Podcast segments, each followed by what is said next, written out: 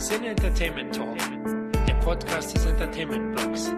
Mehr Fan Talk über Filme und Serien.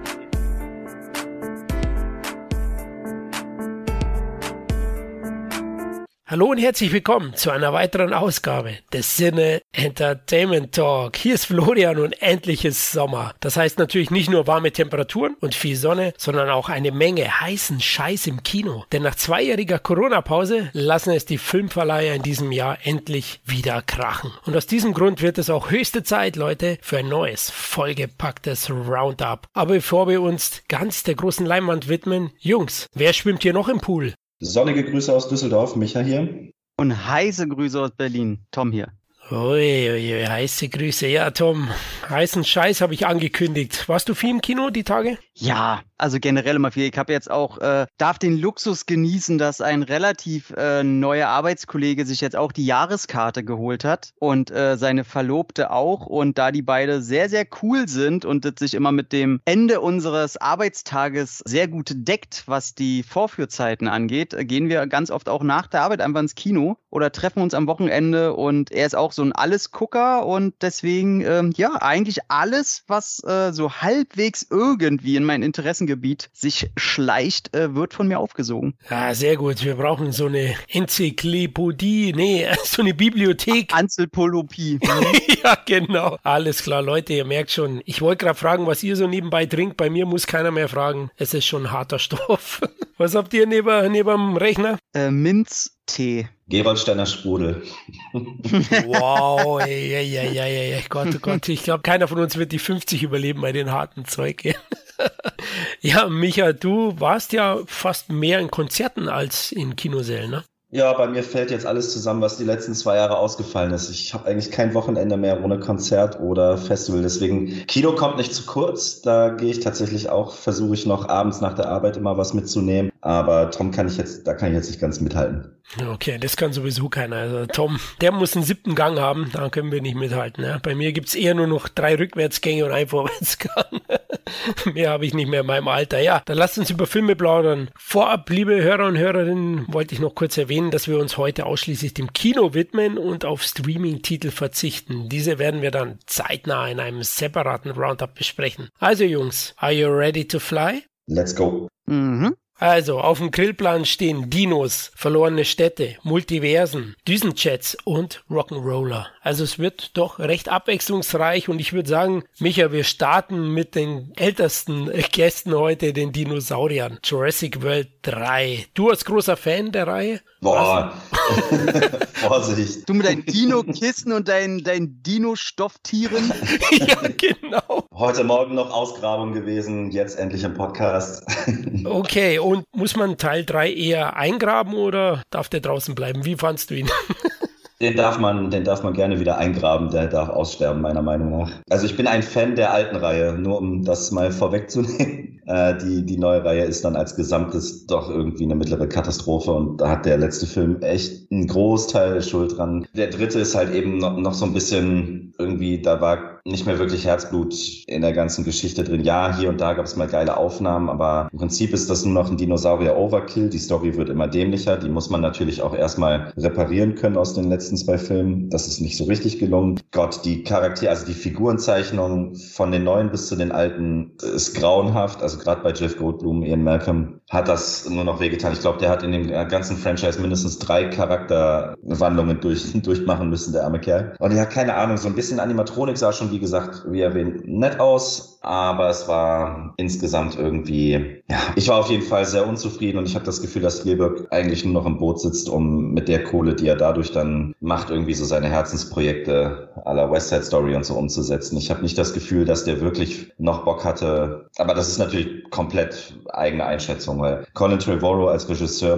dürfte meiner Meinung nach eigentlich nicht mehr so ein Franchise anpacken. Den finde ich als Geschichtenerzähler wirklich schlimm und auch die Drehbuchautoren dahinter. Ich bin extrem frustriert, was den Film angeht, weil ich sogar im letzten Teil noch Positives gesehen habe, aber das hat sich jetzt hier komplett erledigt eigentlich. Okay, das deckt fast schon meine Meinung, muss ich sagen. Deswegen, also ich fand es auch einen wild zusammengemurksten Jahrmarkt-Nonsens, so habe ich es mal benannt in meiner Kritik und war da total enttäuscht, weil da wirklich so viel nicht gepasst hat, von Timing über Dialoge, Schnitt, also auch inszenatorisch ist der Film ziemlich verquert und misslungen teilweise, also Anschlussfehler in Mass. Klar hat das nicht ganz so einfach gehabt, Micha hat er erwähnt, also der, speziell der Vorgänger war schon richtig unterirdisch. Man hat es probiert zu kompensieren mit der Rückkehr der Original Originalbesetzung, aber leider finde ich, hat man das auch so ein bisschen, so ein bisschen verbockt, wie man die dann eingefügt hat. Zwei Storylines, es geht ja eigentlich gar nicht um Dinosaurier, sondern um irgendwelche Heuschrecken, die eine Weltplage sind und Hungersnöte auslösen. Dann fand ich den Bösewicht furchtbar, ja, also der Typ, der findet das Scheiß aus nicht allein, ja, also Karikatur, aber es gibt halt nichts daneben her, also keine in, in der Sinn Henchmans oder irgendwelche coolen Figuren, die ich bei so einem Film halt nun mal erwarte und deswegen ich war auch sehr, sehr enttäuscht und kann auch mit mit der Jurassic World 3 jetzt am Ende nichts mehr anfangen. Vielleicht waren die Erwartungen zu hoch aufgrund der Originalbesetzung, aber nee, also für mich war es nichts. Aber Tom, ich glaube, du konntest ein bisschen was abgewinnen, oder? Ja, also man hatte Thema ja schon tote Quatsch, ne? weil an allen Ecken ähm, wird der ja wirklich niedergerissen und ich finde immer die Argumentation immer sehr witzig, wenn ich da immer lese, ja, der hat gar nicht mehr so eine Liebe wie das Original. Ja, ey, zwischen dem Original und dem jetzigen äh, gab es aber auch schon vier Teile und die waren auch schon alle anspruchslos bis Oberkante, Unterlippe. Also ich finde auch den, den Original Jurassic Park 2 und 3, wenn du dir die heute anguckst, klar, die haben diesen typischen 90er-Look noch irgendwo verankert und das ist auch das Einzige. Ansonsten sind die halt auch himmelschreiender Quatsch, wo gerade auch Teil 3 überhaupt keinen Spaß mehr macht, wie ich finde. Und die auch einfach nur dumm sind. Ich meine, guck dir bei Teil 2 an diese ganze letzte halbe Stunde, da fässt ja noch an den Kopf. Und äh, Jeff Goldblum, der hahaha, ich hätte ein bisschen Dollar gedrückt, wo aus den Bäume fällt und so ein Quatsch. Also das nervigste Kackkind der Welt in 2 und 3. Deswegen finde ich das immer sehr witzig, wenn Leute kommen hier mit irgendwelchen alten Teilen oder dem Original. Ähm, und ich muss sagen, dass Colin Trevorrow, ähm, ich bin ja jemand, der mit Jurassic World 1 sehr viel Spaß hat, aber anderen Spaß als mit dem Original Jurassic Park. Ich finde den, den World, den ersten, als Achterbahnfahrt, einfach nur als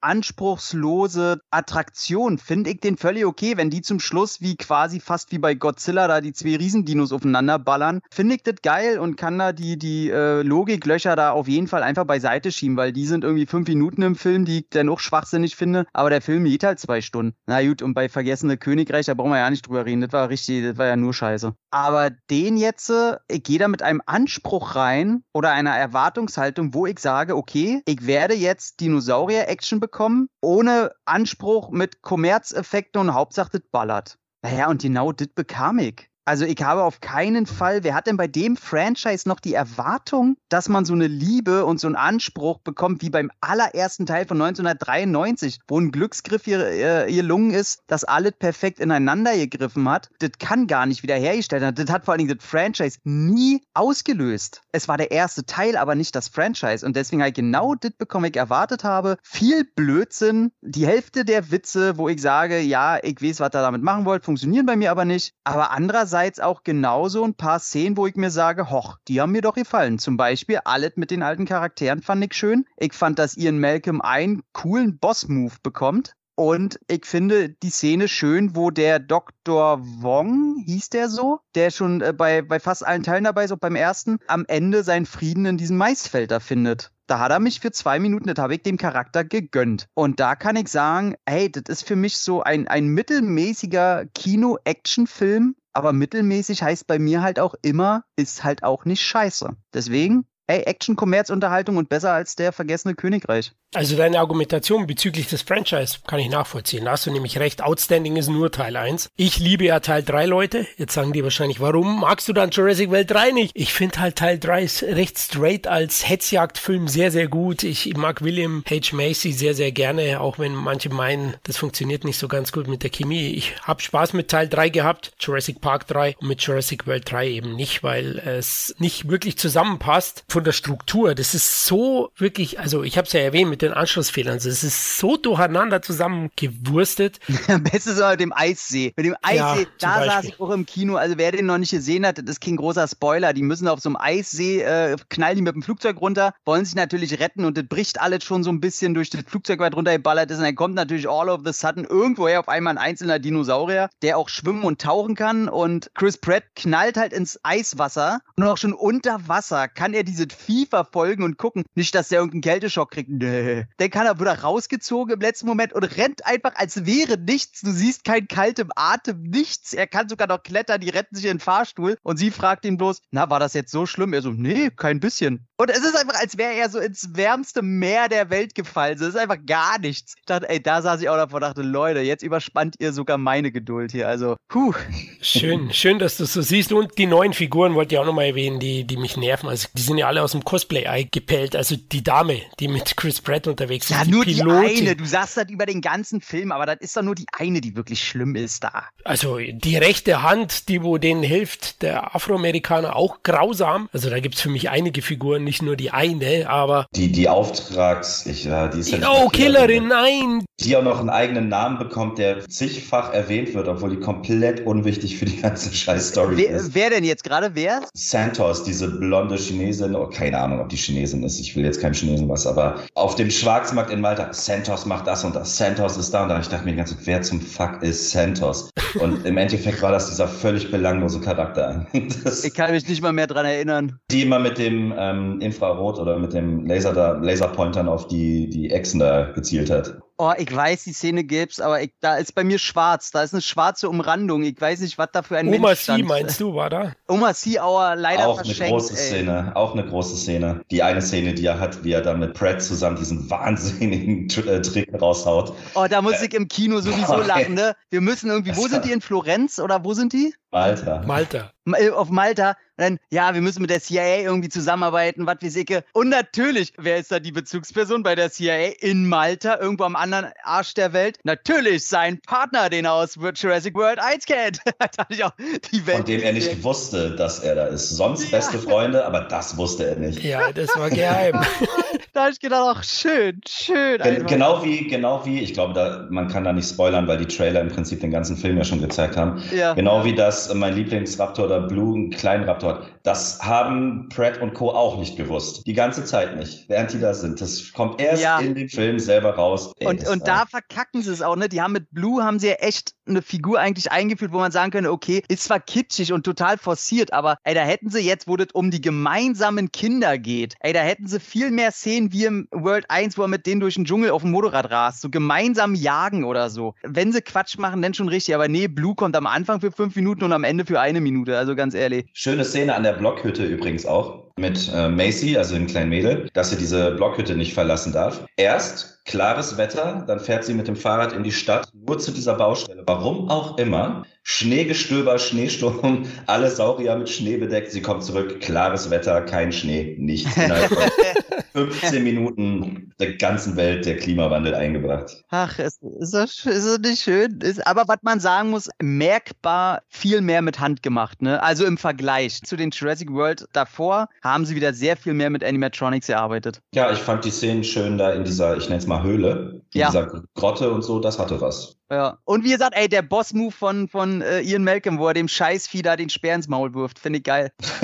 ich fand seinen Boss-Move eigentlich, wo er sagte, Jurassic World, bin kein Fan. Das war definitiv das Beste. Es war auch geil, ja, wo du gesagt hast, der Boss-Move, wo er das reinwirft, dem Tyrannosaurus. Sehr gut, wie oft sie die Leiter übrigens hochgehen. Also ich glaube viermal oder so gefühlt. Äh, tatsächlich leider wirklich zweimal. Sie laufen, also wie das passieren konnte in dem Film, da ist eine riesen AAA-Produktion. Und die laufen die Leiter hoch, er macht den Boss-Move, Schnitt, sie laufen nochmal alle die Leiter hoch. Ich dachte, ey, ist das euer beschissener Ernst, Leute? Generell dieser, dieser Nostalgie-Trigger, den die da äh, erzwingen wollten. Es gab ja wirklich keine Szene, in der nicht irgendwas an einen alten Film erinnert hat. Und da meine ich jetzt gar nicht mal, oh mein Gott, das ist dasselbe Auto oder so, sondern nein, sie zieht sich die Brille im selben Outfit genauso runter, wie als wenn sie das erste Mal einen Saurier sieht. Nur, dass sie diesmal auf einen leeren Heuschrecken befallenes Feld guckt und so Geschichten. Das gab es in Millionen Momenten, wo ich mir einfach nur dachte, jetzt ist es doch mal gut, lass doch mal sein. Da ist jetzt mein, meine Frage, die wollen ja eine neue Trilogie machen, ist klar, ne? weil er jetzt auch der Teil genug Geld abwirft.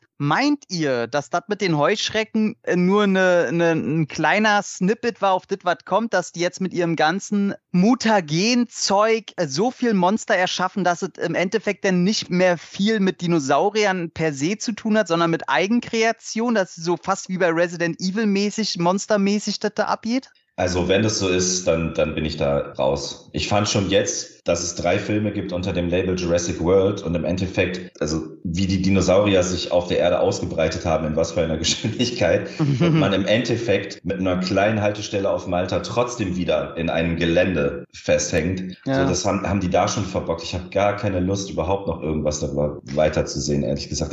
Ich fände es viel besser, ehrlich gesagt, wenn, wenn sich mal einer oder ein Studio oder Geldgeber trauen würde, mal was mit Sauriern rauszuhauen, was nicht unter dem Label Jurassic läuft, Aber weil dann hast du viel du machen, weniger ne? Druck. Was willst du machen? Das ist halt das Problem. Die, die haben halt die Messlatte so hoch gesetzt und die machen ja selber alle, dass du, glaube ich, mit einem Konkurrenzprodukt, also außer die setzen ein Drehbuch um, was sie eigentlich mit Jurassic World machen wollen, dass sie Dinosaurier als Waffen verwenden und so ein Quatsch, ja. wird schwer, wird echt schwer. Aber wie gesagt, ich werde mir den auch in die Sammlung holen, selbst der Olle Königreich ist hier gelandet, weil Dinosaurier gibt's halt kaum auf der Leinwand und dann lieber einen sehr mittelmäßigen als gar keinen. Und ey, Jeff Goldblum, ey, dieser Ficker, sag mal, wie, wie, wie sehr kann der im Alter immer noch so gut aussehen? Auch eine schöne Szene mit dem zugeknöpften Hemd übrigens. Das fand ich gut. Ja, das fand ich auch nett, ja. Ja, also ich glaube, die neue Trilogy wird back to the basics gehen. Also die werden schon auf Dinos gehen und leider wieder alles auf Null stellen und ich glaube nicht, dass sie da irgendwie jetzt anknüpfen werden. Denke ich. Die rekapitulieren ja auch den Kinostart und die Kritiken, die sehr, sehr schlecht sind. Klar, hörst jetzt nicht auf alle, aber in einer Masse von drei, vier, 500.000 ja, hat es schon eine gewisse Relevanz auch für die Studios natürlich. Aber macht der, macht der die Milliarde wieder? Wieder? Ich nee, glaub, nee, keine Chance. Äh, der, na, der, was heißt keine Chance? Der ist doch schon bei über 700. Hm, auf 700 ist er, ja, ja, aber in, jetzt in den Staaten hat den Top Gun schon wieder überholt. Also Top Gun, obwohl zwei Wochen vorher gelaufen, ist schon in diesem Wochenende ja. vor Jurassic World wieder. Und ähm, Jurassic World baut halt stark ab. Also in den Staaten wird er weniger wahrscheinlich einspielen als Teil 2 und somit ist der Abwärtstrend mhm. weiter da. Also ja, weltweit glaube ich auch. Aber lasst uns beim Fantastischen bleiben. Jetzt machen wir Jurassic World 3. Gehen wir zu Doctor Strange 2. Tom, du bist ja ein Cumberbatch-Fan, glaube ich, oder? Darf ich das behaupten? Ähm, nee, überhaupt gar nicht. Gar nicht. Mir ist der äh, also sympathisch egal. Der interessiert mich nicht und ich will ihm aber auch nicht böse und guck wegen ihm aber auch keine Filme. Also ob der mitspielt oder nicht, ist mir total egal. Bin natürlich wie die meisten Marvel müde. Nicht Superheldenfilm müde, sondern Marvel müde. Dieser Plastik-Look und das alle zusammenhängen muss, ist denen einfach nur noch ein Ast im Rad. So, es stört einfach nur noch und ich finde, es nervt auch. Für mich war die einzige überhaupt natürlich äh, Regie Sam Raimi, ne? Und da bin ich natürlich Feuer und Flamme, weil ich gucken wollte, inwiefern er ähm, jetzt das rauslässt, was er bei Spider-Man 3 nicht ganz durfte und war sehr angetan. Also ich habe den dem ScreenX-Verfahren gesehen, das, ist, das haben wir hier in Berlin, wo du halt drei Leinwände hast, nicht nur vorne, sondern auch links und rechts. Und das war schon eine saubere Nummer und wir sind rausgekommen und haben gesagt, Gott war das mal wieder geil, einen Sam Raimi-Film zu sehen und kein Marvel-Film. Und das fand ich äh, sehr schön. Und jeder, der Fan von Miss Olsen ist, hallo Micha, der hat da natürlich noch mehr Spaß, weil die Frau endlich mal zeigen kann, was sie schauspielerisch drauf hat und dass die dem Affen auch mal Zucker heben will, wenn, wenn man sie lässt. War ein gutes Ding. Also um mich erstmal kurz zu halten und ähm, dann können wir noch ein bisschen weiter schnacken. Was sagt ihr dazu? Micha, weil du schon angegeilt wurdest mit, mit der Olsen. Komm.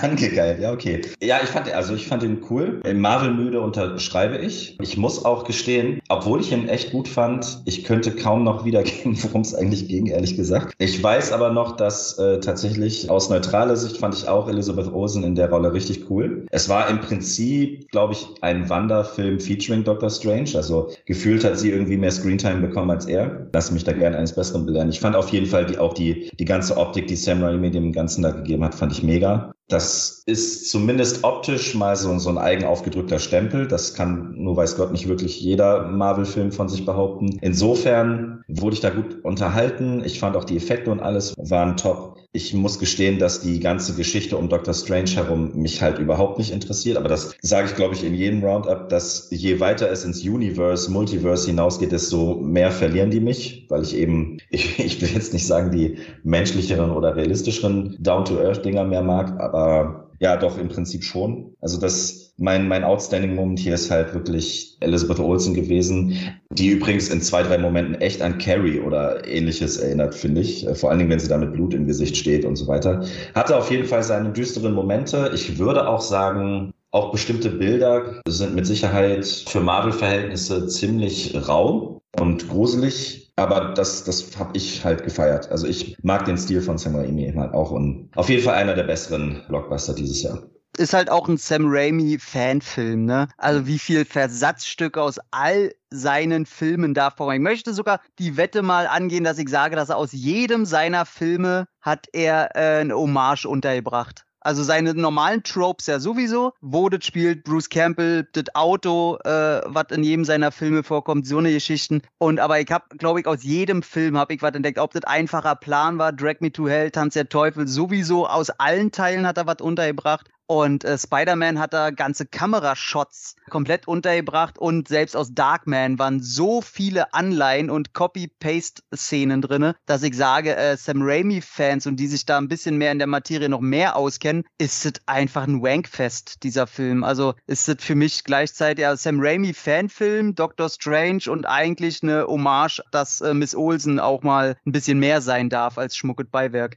Ja, da gehe ich mit. Also sind auch die positiven Punkte Sam Raimi. Ich bin auch großer Fan und er lässt hier speziell im Finale ordentlich den Teufel tanzen. Also hier siehst mhm. du dann ganz klar Armee der Finsternis und so weiter. Komplette Make-up ist ja, ja. das Make-up aus äh, Tanz der Teufel 2. Also. Genau, genau. Und äh, das ist geil. Also das habe ich auch gefeiert. Die Action-Szenen sind flott, die, die Effekte sind gut. Ja, auch zu Beginn hat schon Strange diesen Kampf gegen diesen Seestern Kaiju. Was war das? hat mich übrigens an Suicide Squad ein bisschen erinnert. Mega. Mega. Da habe ich, hab ich eine Frage. Sag mal, diese Vieh, ne? Wartet dieses Vieh, was am Ende von Tanz der Teufel 2 aus diesem Wirbelsturm kommt und sich da in diesem Türrahmen manifestiert, dieses große Vieh, wartet dieses Vieh? Das hat doch auch nur also ein Auge, ne? Und sieht genauso aus irgendwie. Da wollte ich nämlich nochmal gucken, ob das bloß die CGI-Version ist von diesem Vieh, was er in Tanz der Teufel da äh, am Ende. Also würde mich halt total nicht wundern. Ja, kann ich dir jetzt leider nicht beantworten. Das weiß ich nicht. Ich, ich dachte schon, dass es eine eigene Marvel-Note hat, aber zumindest hat das wahrscheinlich gekreuzt, ja. Das kann gut sein. Das müsste ich mir mal anschauen. Wobei mich der Film so ein bisschen verliert und da bin ich, glaube ich, mehr bei Micha, ist das dieser Multiverse-Nonsens, ja. Also der verwirrt mich dann zunehmend auch. Ich bin nicht immer überall up to date und ich war mit dem Kumpel im Kino, der hat nicht WandaVision gesehen. Der hat ein, zwei andere Filme nicht gesehen. Der hat mich ständig im Film gefragt, Oha. wer die ist. Ja, was ist denn da los? Wer ist denn die, die wo mit dem Vision zusammen war? Ich sage, ja, die, die hat doch Kinder da und was, wie? Also der, da merkt man schon, also sie setzen ja voraus, dass du wirklich jeden vorherigen Film gesehen hast. Klar, helfen sie ein bisschen mit kleinen äh, Hinweisen,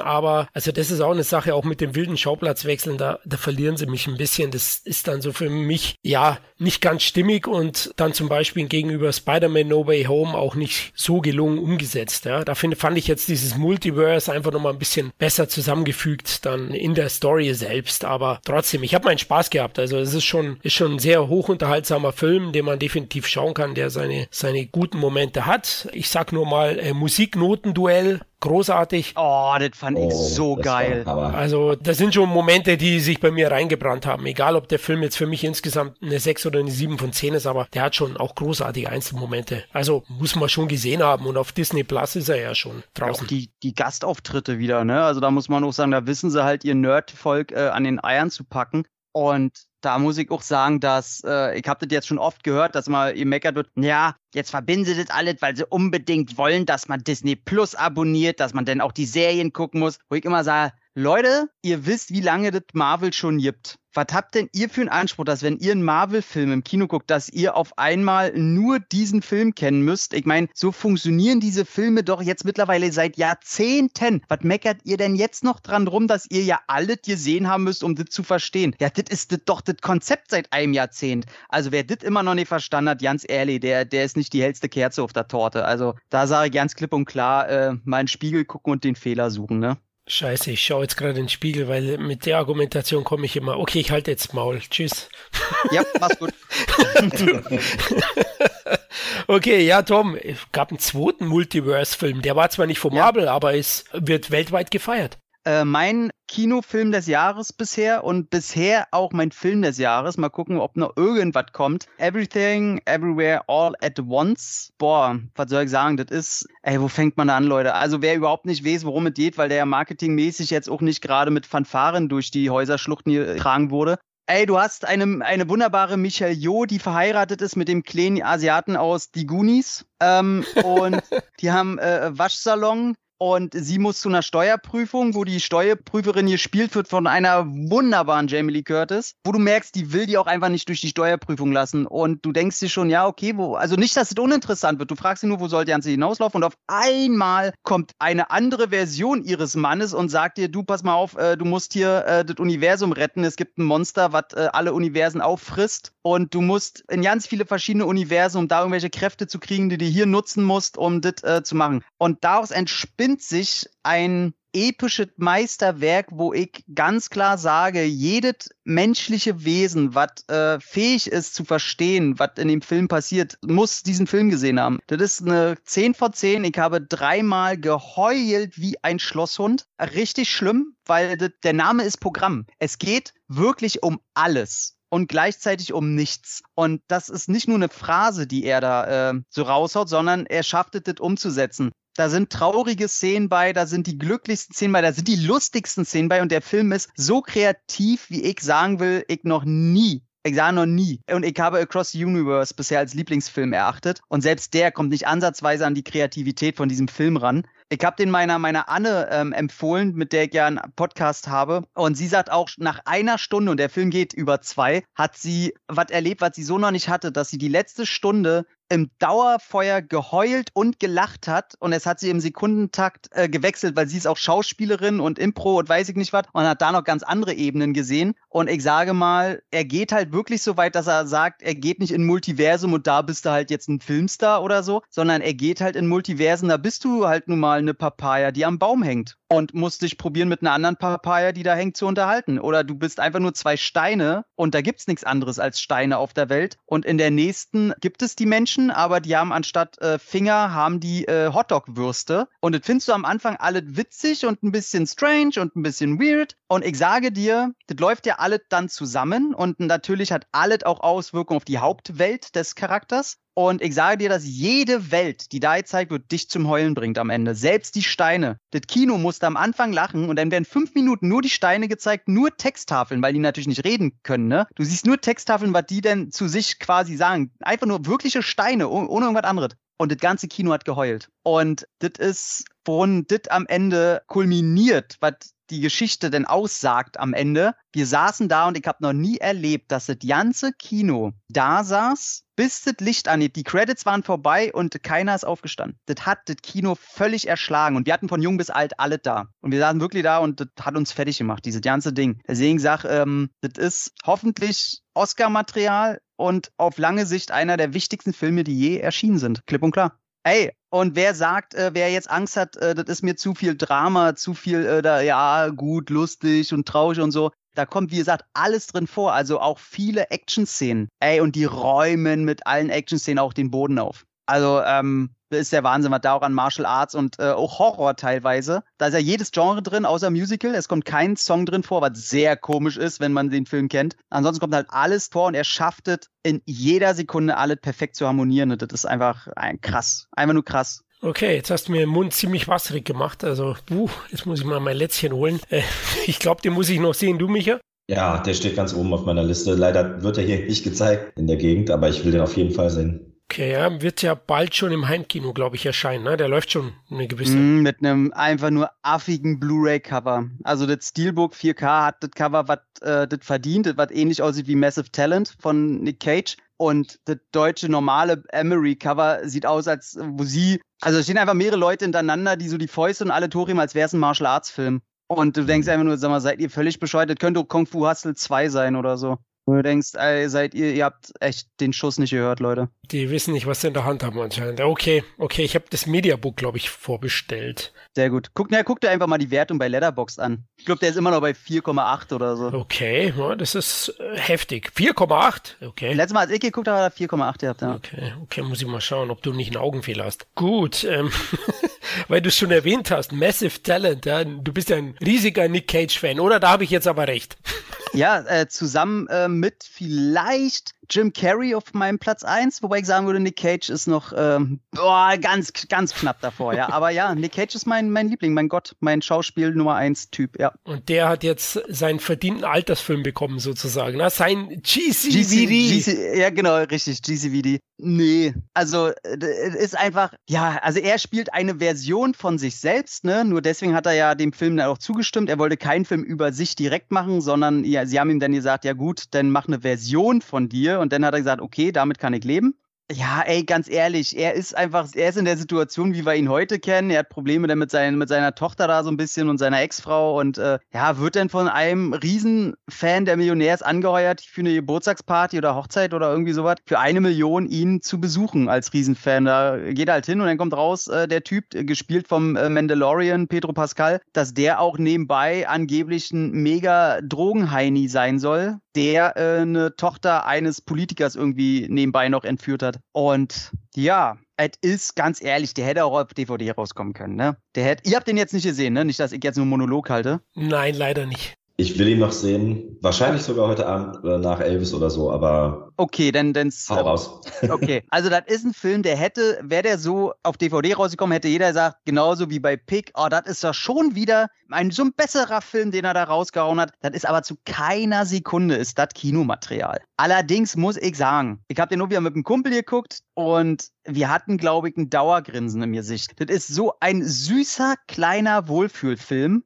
wo ich nicht gedacht hätte, dass nicht Nicolas Cage der ist, der mich da äh, zum Grinsen bringt, sondern die Freundschaft mit Pedro Pascal. Ey, wir saßen da und haben uns die ganze Zeit gedacht, ähnlich wie bei Rocky 3 mit Sylvester Stallone und Apollo Creed, Carl Weathers, man küsst euch doch endlich. Ganz ehrlich, ihr seid einfach, das ist die süßeste Freundschaft, die zwischen zwei Männern, die man seit Ewigkeiten gesehen hat ich hätte mir einen ganzen Film nur zwischen denen angucken können, wie die Drogen nehmen, wie die sich äh, gegenseitig ihre Freundschaft da kennenlernen. Äh, hat mich irgendwie, wahrscheinlich, weil ich ihn vor kurzem gesehen habe, so ein bisschen an äh, Lambok erinnert, die beiden zusammen. Und es ist, ey, Pedro Pascal ist ja einfach der Größte. Ey, ganz ehrlich. Der soll nur noch Comedy machen. Und ja, ey, ist ein netter kleiner Film. Nicolas Cage darf sich wieder öfter mal eine andere Perücke aufsetzen, was einfach sehr witzig ist. Und ein bisschen über sich selbst schwadronieren. Und was auch sehr witzig ist. Ja, und wer die ganzen Filme von Nick Cage kennt, der findet natürlich noch ein paar mehr Insider-Witze. Und dann ist ein netter kleiner Film. Nicht mehr, nicht weniger. Aber äh, ich sag mal so, es gibt ein, eine Szene, die jetzt schon als Dauergif bei mir bei WhatsApp äh, vorherrscht von Pedro Pascal, das mir einfach gute Laune macht. Und äh, dafür, äh, ja, ist doch schön. Wie hoch ist denn der Actionanteil? Der Trailer ist schon recht flott geschnitten. Gibt es da auch Action oder ist es mehr Comedy-Bereich, oder? Ähm, warte mal. Eine Verfolgungsjagd, einmal Geballer, eine Prügelei, also ist kein Actionfilm, aber da ist schon ein bisschen was Flotte dabei. Und wenn da nicht geballert wird oder so, dann pfeifen sie sich halt Drogen rein und haben Paranoia. So, also ist ja auch Action. Genau, genau. Die probieren schon, dass nicht zu viel gelabert wird. Okay, klingt doch echt nach einem, nach einem flotten Spaß, den ich mir auf jeden Fall reinziehen werde. Also natürlich in die Augen, nicht in die Nase, aber, aber klingt auf jeden Fall gut. Ja, Micha, du hast Ambulance endlich mal nachgeholt, oder? Der war ja vor einer Zeit im Kino, jetzt im Heimkino. Hast du es bereut, dass du ihn nicht auf der großen Leinwand geschaut hast? Boah, das weiß ich gar nicht, ehrlich gesagt. Ja, wahrscheinlich, doch, wahrscheinlich schon. Also ich muss sagen, ich fand ihn besser, als ich es mir eingestehen will. Vor dem Hintergrund, dass ich jetzt nicht der größte Michael Bay-Fan bin. Aber ich hatte schon meinen Spaß. Das liegt vielleicht aber auch einfach an Jay Gyllenhaal, den ich als Schauspieler einfach sehr schätze. Ich finde immer noch, der muss irgendwann mal den Joker spielen oder so. Der irgendwie über seine Verhältnisse spielt in, in einem einfach, ja, No-Brainer-Actionfilm. Ich weiß nicht, wenn man, ähm, der letzte Actionfilm auf dem Level, den ich geguckt habe, war dieser unfassbar miese Six Underground auf Netflix. Und wenn man die nebeneinander stellt, dann lohnt sich Ambulance auf jeden Fall zehnmal mehr. Was die auf jeden Fall ausprobieren, was sie auch nicht verheimlichen können, ist, äh, dass Michael Bay Drohnen für sich entdeckt hat. ähm, das gibt's wirklich in jedem zweiten Shot. Also fehlt wirklich nur noch, dass einer sich den Reißverschluss der Hose zumacht und da noch eine Drohne drauf zufliegt. Das gab's wirklich in jedem Moment, wo du denkst, jetzt brauchen wir die Drohne nicht, hat Michael Bay Drohnen eingesetzt. Aber hat er das nicht sogar zugegeben, dass er gesagt hat, er ja, will ja. einen Drohnenfilm machen? Also ich sag ja, also es sieht auch teilweise richtig geil aus. Man sollte auf jeden Fall in Zukunft auch weiter Drohnen für sowas verwenden. Nur er macht das wirklich äh, typisch Michael Bay halt wenn zwei mhm. Sachen geil aussehen, dann macht er vier oder fünf damit. Weißt du, also ich mhm. weiß nicht, wie oft es Drohnen gibt, die einfach aus der Vogelperspektive LA zeigen und dann schnell nach unten schießen, sich einmal drehen, in die Seite, in eine Seitengasse reinfliegen und dann noch am Mülleimer vorbei und was weiß ich. Das ist ja alles schön und gut. Einmal, vielleicht sogar zweimal. Aber wenn jetzt, weiß ich nicht, Gangster im, im Galopp aus einer Bank rausflüchten wollen, mit Geiseln in der Hand und davon links und rechts und durch das Einschussloch noch Drohnen durchflattern, dann denkst du irgendwann so, boah Leute, langsam ist doch mal gut. Nichtsdestotrotz fand ich den, wenn Michael, sagen wir mal so, wenn Michael Bay jetzt wieder so zurückgeht zu seiner 90er Jahre Action, dann kann ich damit gut leben. Klar ist hier und da so ein bisschen Pathos, hier und da so ein bisschen Brotherhood-mäßig too much, aber insgesamt auch für seine Länge finde ich die Prämisse, dass die im Prinzip die, also wenn man mal davon absieht, dass die in einem Ambulanzwagen vor FBI, vor Polizei und was weiß ich in einem überfüllten Los Angeles zwei Stunden lang die Leute auf Trab halten, nur weil der Fahrer eine so, so ein geiler Fahrer ist. Mhm. ähm, das ist im Prinzip dann auch schon, äh, das wird auch viermal betont, er ist ein Biest, er, er ist, oh mein Gott, er kennt das alles, bla bla bla. Und denkst du einfach so, boah, ist das Schwachsinn. Aber es ist irgendwie gut gemachter Schwachsinn. Ich hatte meinen Spaß. Es gibt hier und da sogar so zwei, drei emotionale Momente. Ich will jetzt nicht sagen, ich habe geheult oder so, das nicht, aber. das glaube ich dir auch nicht. nee, nee, nee, nee, das nun nicht. Na, aber das ähm, schafft ja Bay auch immer, ne? Der schafft ja diesen, genau. diesen kommerziellen Pathos, dir in die Tränendrüsen zu ballern. So. Also, weil ich habe da schon mitgekriegt, die sind ja auch irgendwie so Stiefbrüder, ne, die beiden. Ja, ja, genau. Da, da kann ich mir auch vorstellen, wenn ich Gillenholder sehe, wie er mit verschwitzten Haaren wahrscheinlich im letzten Moment sich doch ein Herz fasst und sich. Ich habe den Film null gesehen, ich weiß nicht, ob so was vorkommt, nur jetzt von der Bildsprache her, dass er sich vielleicht doch in die Schusslinie als letzten Akt der Güte für seinen Stiefbruder schmeißt, damit der weiß, er liebt ihn wirklich. Mann, fuck off, da heul ich doch fast genauso, als wenn Nicolas Cage auf die Knie fällt, um Donner den Rauch zu machen. Also, ja. Das ist erschreckend, wie akkurat du gerade eine Szene beschrieben hast. ich wollte gerade sagen, ich heul schon.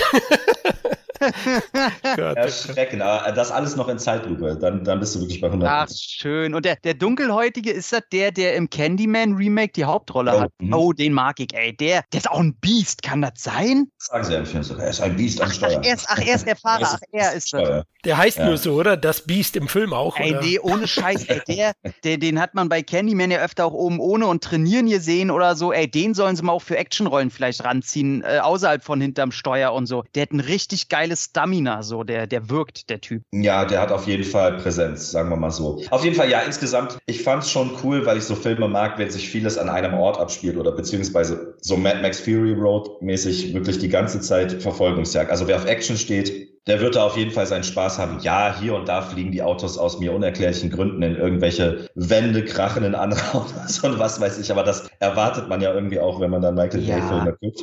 Da suche ich dann vielleicht genauso wenig äh, noch nach Logik wie, wie du in den Jurassic World Filmen. Deswegen ist das alles okay. Ja, keine Ahnung. Er ist auch erschreckend besser bewertet auf Letterbox als ich dachte. Mhm. Und ähm, ja, ich würde ihn fast empfehlen. Er hat vielleicht so 15 Minuten ist er zu lang. 15, 20 Minuten zu lang. Ist aber wie jeder ist ja, denn genau. du hast es ja mit den Drohnen so, so stark erwähnt. Ist es denn, dass du so weit gehen würdest, dass es ein Gimmick-Film ist? Also ohne dass die das einmal irgendwie vorneweg erwähnen oder ohne dass es dir wie bei Handkamerafilmen in die Schnauze gedrückt wird, würde ich sagen, ja. Mhm. Ja, dann also, finde ich, es auch gut, wenn ich sage, der hat eine neue Technik entdeckt und hat gesagt, ey, ich will einen Film drum machen. Er hat jetzt auch nicht das höchste Budget bekommen für das Ding. Dann muss ich sagen, dann verzeih ihm halt echt viel, weil ich weiß, wenn das für ihn so eine Art Übungsfilm ist, wo er mal alle drin ballern, alles probieren kann, was er mit Drohnen machen kann, dass er den späteren Film vielleicht vereinzelt, aber dafür eben gekonnt trainiert durch den anderen Film machen kann, dann bin ich dem Film gegenüber jetzt schon viel gutmütiger eingestellt, als ich es im Normalfall wahrscheinlich wäre. Ja, es funktioniert auf jeden Fall, sagen wir mal, für so eine, ja, ich, ich nenne das ja, oh Gott, ohne die miteinander vergleichen zu wollen, aber ich nenne das jetzt mal so Fury Road mäßig, wenn du wirklich die Leute anderthalb bis zwei Stunden gebannt im Sessel haben willst, dann ist die Drohne auf jeden Fall ein gutes Werkzeug dafür, sagen wir mal so. Micha, wenn du ein Fury Road haben willst, kannst du Ambulance ruhig angucken. 2022. Nee, das habe ich so nicht gesagt. Steht aber bald auf der beim Verleih. Ja, ich Tape. schon, ey, die, die, lecken sich die Finger, ey. Ja, wir haben ihn nein, Leute, wir nein. haben. oh Mann, aber ein bisschen vorhersehbar ist es schon, oder? Also der Trailer, finde ich, verratet der schon zu viel auch. Also der, der ganze Film ist komplett vorhersehbar. Wobei, ja. aber, wobei ich sagen muss, es gibt dann immer noch so ein, zwei Momente, wo du denkst, okay, damit habe ich jetzt nicht gerechnet, aber es sind jetzt keine großen Twists, die den Film geiler machen oder so. Der Patient im Krankenwagen stirbt. Nee, ich sag dazu nichts. ja, bestimmt wegen, wegen der Schuld von Gillenhall und dadurch entdeckt er doch irgendwo sein Gewissen und sieht, dass es doch keinen Ausweg mehr gibt, jetzt wo der gestorben ist und deswegen haut er nochmal richtig auf die Kacke, um seinen Bruder zu retten. Irgendwie so ein Kack, ey, hör mir auf. Oder, oder es gibt ein Plädoyer für Sterbehilfe. Gillenhall, er schießt ihn direkt und den Patienten. Gutes Plädoyer für Sterbehilfe. Einfach erschießen. Oh, ich, ich, möchte noch äh, kurz anmerken, Esa Gonzalez als Ambulanzgeisel. Ich finde die ja generell hot, aber ich finde, die ist halt auch eine gute Schauspielerin. Woher kennt man die? Also ich glaube, bekannt geworden ist die bei der From Dust Till Dawn Serie, ohne dass ich, also da habe ich tatsächlich nach einer Folge ausgemacht. Gute, gute Auskunft, ey. bekannt geworden ist sie durch die From Dust Till Dawn Serie. Die ja beliebter ist, als ich es mir, also als ich ja. es will, dass sie es ist. Ja, das stimmt. Ähm, Ah nee, sie spielt aber zum Beispiel auch, oh Gott, mein, mein Gehirn bastelt das gerade zusammen. Sie spielt eine Nebenrolle in dem letzten Film mit hier äh, Rosamund Pike auf Netflix hier, I, I Care a Lot. Ich weiß es nicht mehr genau. Nicht auf jeden Fall, glaube ich, könnte sie mehr, als dass man sie immer nur in diese super hübschen Rollen reinhaut, was mich aber auch nicht stört, weil sie es nun mal ich, ist. Ich wollte gerade sagen, in L.A., der Film ist bestimmt auch so ein schwitziger Film und dennoch ja. in so einer Uni Krankenschwestern-Uniform, ah, nee, ist ja nicht Krankenschwester, sondern äh, Notfall-Krankenschwestern-Uniform. Äh, da sage ich auch, kann er gut Schauspielern, aber ganz ehrlich, wir sind im Michael Bay-Film, da darf sie auch einfach nur mein Auge erfreuen. Wobei sie auch gut austeilt, so ist nicht, also so verbal vor allen Dingen. Also ist ja ist nur noch kein, sexier. Sie ist jetzt, ja, eben genau, sie ist jetzt nicht so ein kleines Mäuschen, was einfach nur gut aussieht oder so. Die kann mit den beiden Geiselnehmern ganz gut umgehen, sagen wir mal so. Sehr gut. Hauptsache das Beast, der übrigens auch, glaube ich, Morpheus im letzten Matrix war. Kann das sein? Der oh. Schauspieler. Stimmt. Jo, genau, der nicht ganz so gelungen war. Es war okay, aber ähm, Hauptsache er verliebt sich nicht in sie, ne, oder so. Ey, ich, ich wollte gerade sagen, ey, bitte, bitte lass sie nicht so von wegen, oh, ich probiere die jetzt beide gegeneinander auszuspielen, indem ich so ein bisschen Gillenhall anzwinker und den ich eigentlich auch wirklich cool finde, aber ich muss mich nee, hier das retten. gar nicht, das gar Oh, nicht. Das sind danke. wirklich drei Leute, die abgefuckt aufeinander sind. Ah, Also da okay. ist das wenig, ist schon äh, ein Pluspunkt. Mhm. Da bin ich jetzt dabei. So. Amazon, ist der vielleicht für 99 Cent? Ich muss mal schauen, ich bin ja ein Schnäppchenjäger. Nee, ist er gerade nicht. Ama- Amazon hat dieses Wochenende seine 99-Cent-Aktion mit sehr vielen Titeln, aber Ambulance nicht dabei. Mist. Okay, naja, okay. Äh, egal. Vielleicht ist ja Sonic 2 dabei, Tom. Sonic 2, der angeblich letzte Film mit Jim Carrey. Ey, was soll ich sagen? Ich habe schon beim ersten Teil gesagt, ich habe so was von keine Erwartung gehabt und äh, habe das schon gehasst, dass ich den auf Deutsch gucken muss, weil, ey, nichts gegen diese ganzen YouTube-TikTok-Pfeifen da, ne? Bin ja selber jetzt so eine Insta-Bitch, aber die sind halt keine professionellen Synchronsprecher und nix. Und dass da dieser äh, Julian Pumpernick, äh, Bam, Julie Bam, ne? Julian Bam, ich will ihn gar nicht zu Richtig, so schlecht machen. er. Der macht bestimmt ganz, ganz viel Arbeit und äh, macht da viel, was bestimmt irgendwo ordentlich ist. Ich kann die ganzen Schnuten nicht sehen. Aber äh, der spricht halt Sonic. Und ich sage ganz ehrlich, du guckst den Film, alle anderen machen es ordentlich und da denkst du dir nur, Mann, damit sie es aufs Poster kacken können, ne? Aber auch der erste Teil war einfach unterhaltsam. Und jetzt guckst du den zweiten Teil, der einfach nur more of the same ist und wie er über zwei Stunden geht. Und ey, ich kann es nicht anders sagen. Also Jim Carrey wird jetzt noch mehr von, von alleine gelassen, weil der im ersten als Dr. Robotnik ist einfach cool. Darf jetzt auch endlich so aussehen wie, im, wie in der Vorlage.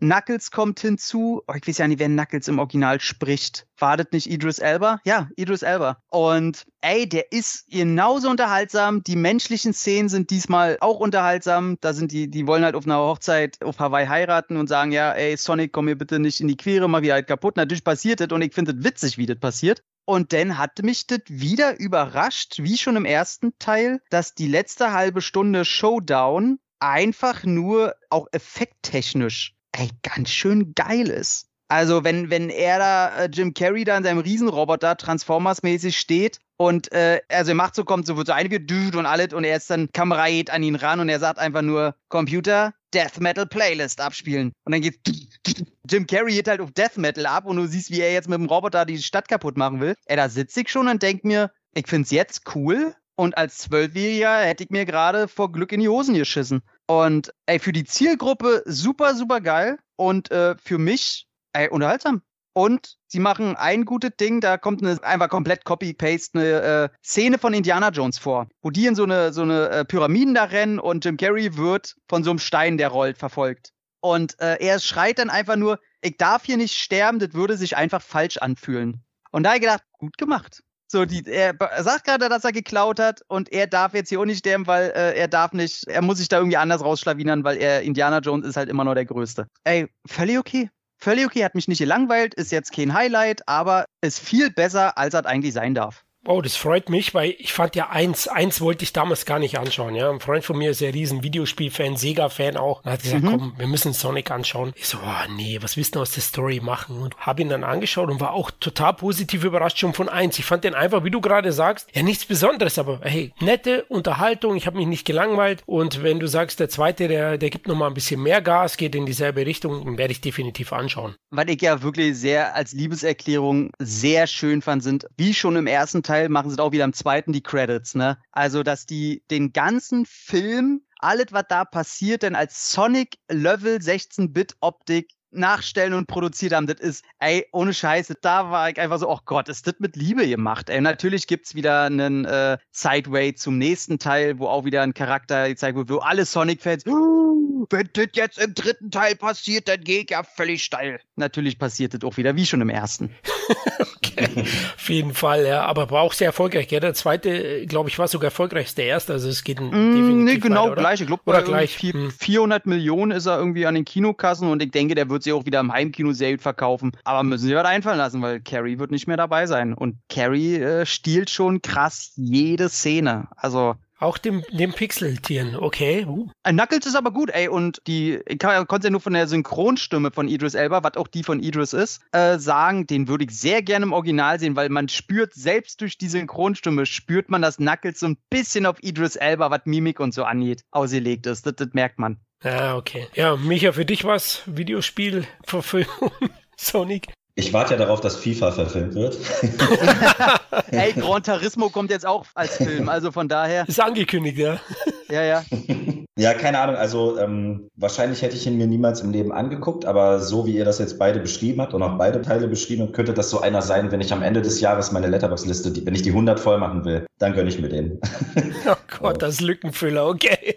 Ja, ja aber, das, das ist ja der perfekte aber, Film für einen Lückenfüller. Aber, ja, eben, genau. Und vor allen Dingen kommt ja auch viel Gutes dabei rum, wenn man dann Lücken füllt, weil es vielleicht Filme sind, die auch einen positiv überraschen, eben weil man sie anfangs ausgelassen hat. Weißt du? Also ich habe schon vier gute Filme im Nachhinein gesehen, wo ich mir dachte, fuck, hätte ich den mal im Kino geguckt oder so. Und er kann genauso cool wie Vin Diesel auf dem Snowboard einer äh, Schneelawine entkommen. ey, die Szene fand ich nicht übel, ey. Hat er, hat er einfach fast gedisst oder was?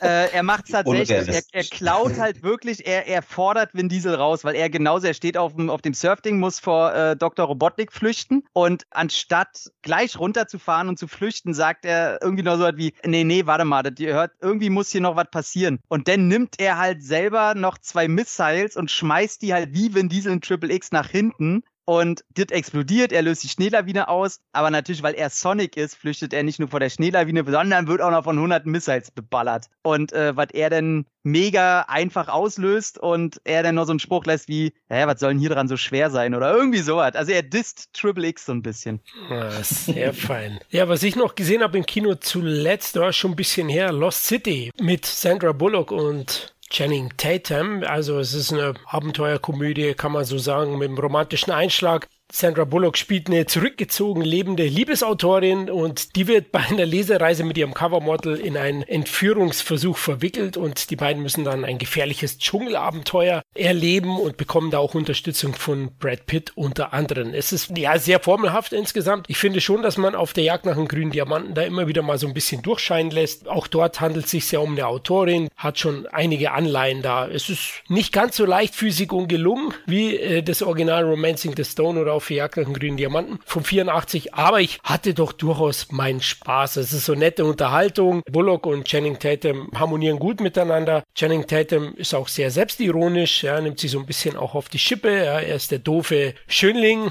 Das finde ich, macht er ganz gut in der ein oder anderen Szene. Aber das große Problem des Films ist Brad Pitt.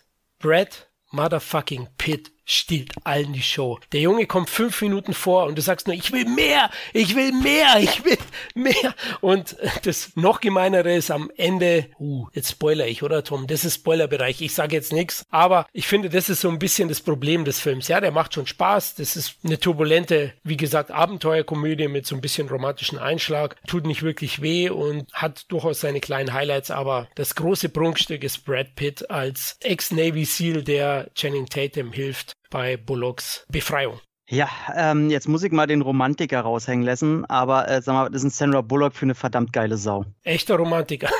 ja, ey, Ende 50 und immer noch, mein Gott, ey. Und äh, auch hier wieder, ne, ihr letzter Film von Sandra Bullock hat sie ja jetzt zurückgezogen aus der Schauspielerei und Ach, nee, ey, beim, beim Gucken, ich muss auch sagen, ich bin beim, beim Showdown am Ende zehn Minuten eingeschlafen und fand die Nebendarsteller auf jeden Fall Daniel Radcliffe und Brad Pitt stiehlen komplett die Show. Und ich hätte mir sehr gewünscht, dass entweder Radcliffe oder Pitt mit ihrem Dschungel da äh, rumspazieren müssen, weil, ja, ey, ich fand das alles so, so lapidar und teilweise wirklich sehr langweilig. Die Witze kann man alle 10.000 Meilen gegen den Wind riechen, was da kommen wird. Und ich finde, man merkt, dass eine Sandra Bullock, was Comedy, Timing und Potenzial angeht, Channing Tatum einfach mit einem kleinen Finger in die Wand drückt. Ich habe ständig das Gefühl, dass ein Tatum mit Sandra Bullock null mithalten kann, weder schauspielerisch noch vom Humor her, obwohl ich den Typen sehr mag. Aber das ist einfach ein Level zu hoch. Und wo ich das Gefühl habe, dass er sie anstrengen muss oder probiert und macht, habe ich das Gefühl, dass sie selbst mit 3,8 im Turm da sich immer noch denkt, sie ist unterfordert. Und ja, der zeichnet auch den Film aus. Also ich finde den wahnsinnig mittelmäßig. Ich hatte mich ein bisschen drauf gefreut, aber ähm, die ersten 20 Minuten fand ich sehr witzig. Und ab dem Moment, wo sie eigentlich im Dschungel sind, ist der Film halt einfach so krass scheißegal. Also da ist nicht ein guter Witz bei. Ja, wie erwähnt, ich fand bei Tatum also die Selbstironie, die hat mir ganz gut gefallen. Du hast recht, der Anfang ist, ist das Highlight, ist ja auch wegen Brad Pitt unter anderem, aber auch davor ein bisschen, ja, bei der Vorstellung des Buches, wo er da äh, auftritt, der liebe Channing Tatum mit langen Haaren. Da gibt es schon ein paar Witze, die passen. Es gibt ein paar Dialoge, speziell die Kontakte, die er in seinem Telefon drin hat. Finde ich, sind ein paar echte Treffer drin, gagmäßig, aber der verliert seinen Schwung, definitiv. Nachdem Brad Pitt aussteigt äh, aus dem Geschehen, wird der Film immer schlechter und immer vorhersehbarer. Aber insgesamt, der geht nicht so lange. Ich habe auch mehr erwartet. Ich fand die Trailer eigentlich ganz gut und dachte, hey, geil, endlich mal wieder so ein, ja, so ein, so ein Abenteuer-Nonsens, der, der nicht zu tief geht, aber der Spaß macht. Ähnlich wie Uncharted. Ich habe die beiden. Ich wollte gerade sagen, der wirkt wie die Netflix-Version von Uncharted. Oh, jetzt wirst du aber gemein. Jetzt Nein, ist einfach so. Der Netflix ist äh, mittelmäßig, langweilige, dröge, bräsiger Mist. Unterhaltung. Nee, Unterhaltung ist ja gar nicht. Ja, Unterhaltung in dem Sinne, dass ich mich wie aufregen kann, wenn, wenn die Emotionen zur Unterhaltung auch beitragen. Weil da ist ja nichts gut dran, da ist halt alles mittelmäßig dran. Also mit Extremen oder, äh, ach nee, da ist, nee, komm ey, Lost City, ganz ehrlich. Micha, hast du Bock auf Lost City? Jetzt sind wir doch herrlich. Ich muss echt sagen, gar, gar nicht. Also ja, doch. Ich habe mir schon gedacht, dass Brad Pitt wahrscheinlich in den wenigen Minuten, die er bekommt, wahrscheinlich alle an die Wand spielt. Witzigerweise im Trailer hatte ich das Gefühl, dass Sandra Bullock und Channing Tatum gar keine Chemie haben, aber das, man soll Trailer natürlich immer überhaupt nicht als Maßstab nehmen. Das könnte auch wieder so ein Bucketlist-Film werden, dafür am Ende des Jahres, keine Ahnung. Ich kann mit Channing Tatum nicht so viel anfangen. Ich mag ihn auch, ich mag die Person Channing Tatum, aber das, äh, Flo, was du gerade beschrieben hast, diese Selbstironie und auch das mit den langen Haaren, das habe ich alles von ihm auch schon mal in anderen Filmen gesehen tatsächlich. Und ich weiß jetzt nicht, ob ich dafür mir den dann geben würde. Wenn das natürlich Sandra Bullocks letzter Film ist, dann muss man ihn rein theoretisch sich angeguckt haben. Und sie läuft die ganze Zeit in einem äh, recht engen Anzug herum. just saying, just saying, man muss sich jetzt, man muss sich die, die Glücksperlen jetzt schon raussuchen. Naja, und, und Pitt und, und Radcliffe sind schon eine Sichtung weiter. Es gibt schon schlechtere Filme. Also die beiden. Ja, Red, Radcliffe hat Bock. Radcliffe hat Bock. Ja. Radcliffe, finde ich, äh, ist jeder Film sehenswert, weil das einfach einer ist, der Bock hat, immer so ganz komische Rollen zu, zu machen zwischendurch. Also der, hat schon Leiche gespielt, der hatte schon Gewehre am Arm und was weiß ich. Ich finde, das ist einfach ein komischer, also ein cooler Schauspieler, der sich auch mal traut, so andere Dinge zu machen. Er hat auf jeden Fall eine gewisse Präsenz und ich, ich finde es halt problematisch, wenn die Nebenrollen so alles an sich reißen. Ja, das ist das Problem. Ja. Das, das ja. sehe ich schon auch so, weil, weil da baut er eben ab ja, und denkst, ja, ich will ja eigentlich den sehen. ja, aber, kann ich mir vorstellen. Aber es ist okay. Ich war am Ende auch enttäuscht. Wie erwähnt, ich habe eigentlich ihn höher eingeschätzt gehabt. Ich dachte, hm, der bringt ein bisschen mehr, weil er in den Staaten vor allem sehr erfolgreich ist, also über 100 Millionen eingespielt. Das hat mich dann schon überrascht überrascht. Vor allem auf lange Dauer. Der hat nur mit 30 Ach. gestartet und hat einen riesen langen Lauf gehabt. Na gut, aber Amerika ist auch äh, Bullockland, ne? Die ist ja everybody's darling da drüben. Okay, na, der arme Channing Tatum. Aber der hatte auch einen Erfolg, Tom, mit Dog und den hast du gesehen. Ja, den habe ich im Kino geguckt, wo ich äh, äh, Trailer und auch wieder deutscher Untertitel, ne? Da, wer ist der Glück auf vier Pfoten oder so? Gott. Wo du, wo du einfach nur, wo du denkst, ey, we, wem haben sie da schon wieder in die Synapsen geschissen, ey, ganz ehrlich. Weil man muss, bevor man den Film guckt, muss man wissen, dass er diesen Film gedreht hat für seine verstorbene Hündin, die er hatte. Mit oh. der er ähm, halt wirklich durch die Welt gereist ist. Die war sein Ein und Alles und der musste das halt verarbeiten und hat diesen Film gedreht. Und wenn du das weißt, dann siehst du den Film mit ganz anderen Augen, weil der Film ist keine Komödie. Der hat seine lustigen Momente, und auch ein, zwei, wo du denkst, warum sind diese zehn Minuten Komödie jetzt in diesem Film? Also es ist ein Quatsch. Also er hat halt PTSD, ne? Hier Post-Traumatic Stress Syndrome und darf deswegen, er, er probiert sich ewig dauernd anzumelden, geht da den Leuten bei der, bei der Army da schon auf den Sack. Hier, ich habe, ich habe einen Attest vom Arzt und so, ich darf wieder und so, wo die schon sagen, ja, bei wem hast du dir das erkauft und so. Und die wollen ihn gar nicht mehr reinlassen. So, und er ruft ihn halt seinen Colonel an und sagt, du, pass mal auf, ich habe einen Auftrag für dich und er schon so, fuck yes, das ist die ganze Zeit nur, äh, der, der, der geht auch schon ein bei sich so, der hat nichts anderes. Und er sagt ihm, kam Auftrag und er so, yes, wo geht's hin? Und er freut sich schon und er sagt halt, pass auf, dein Kamerad hier ist gestorben, den du auch kanntest, und sein Hund hat überlebt und du musst den zu der Beerdigung bringen. Und du hast dafür drei Tage Zeit. Aber der ist halt so aggressiv, dass der eigentlich eingeschläfert werden sollte. Und ähm, das soll er auch danach. Und er sagt halt, ja, warum lassen wir ihn nicht fliegen, weil und bla und irgendwie passt das nicht. Und er sagt, wenn er das schafft, den in drei Tagen dahin zu bringen, dann können wir mal darüber reden, ob du bei der Army vielleicht doch irgendwo wieder Verwendung findest. Ja, und dieses Vieh ist halt scheißen aggressiv und lässt sich von niemanden berühren, sonst irgendwas.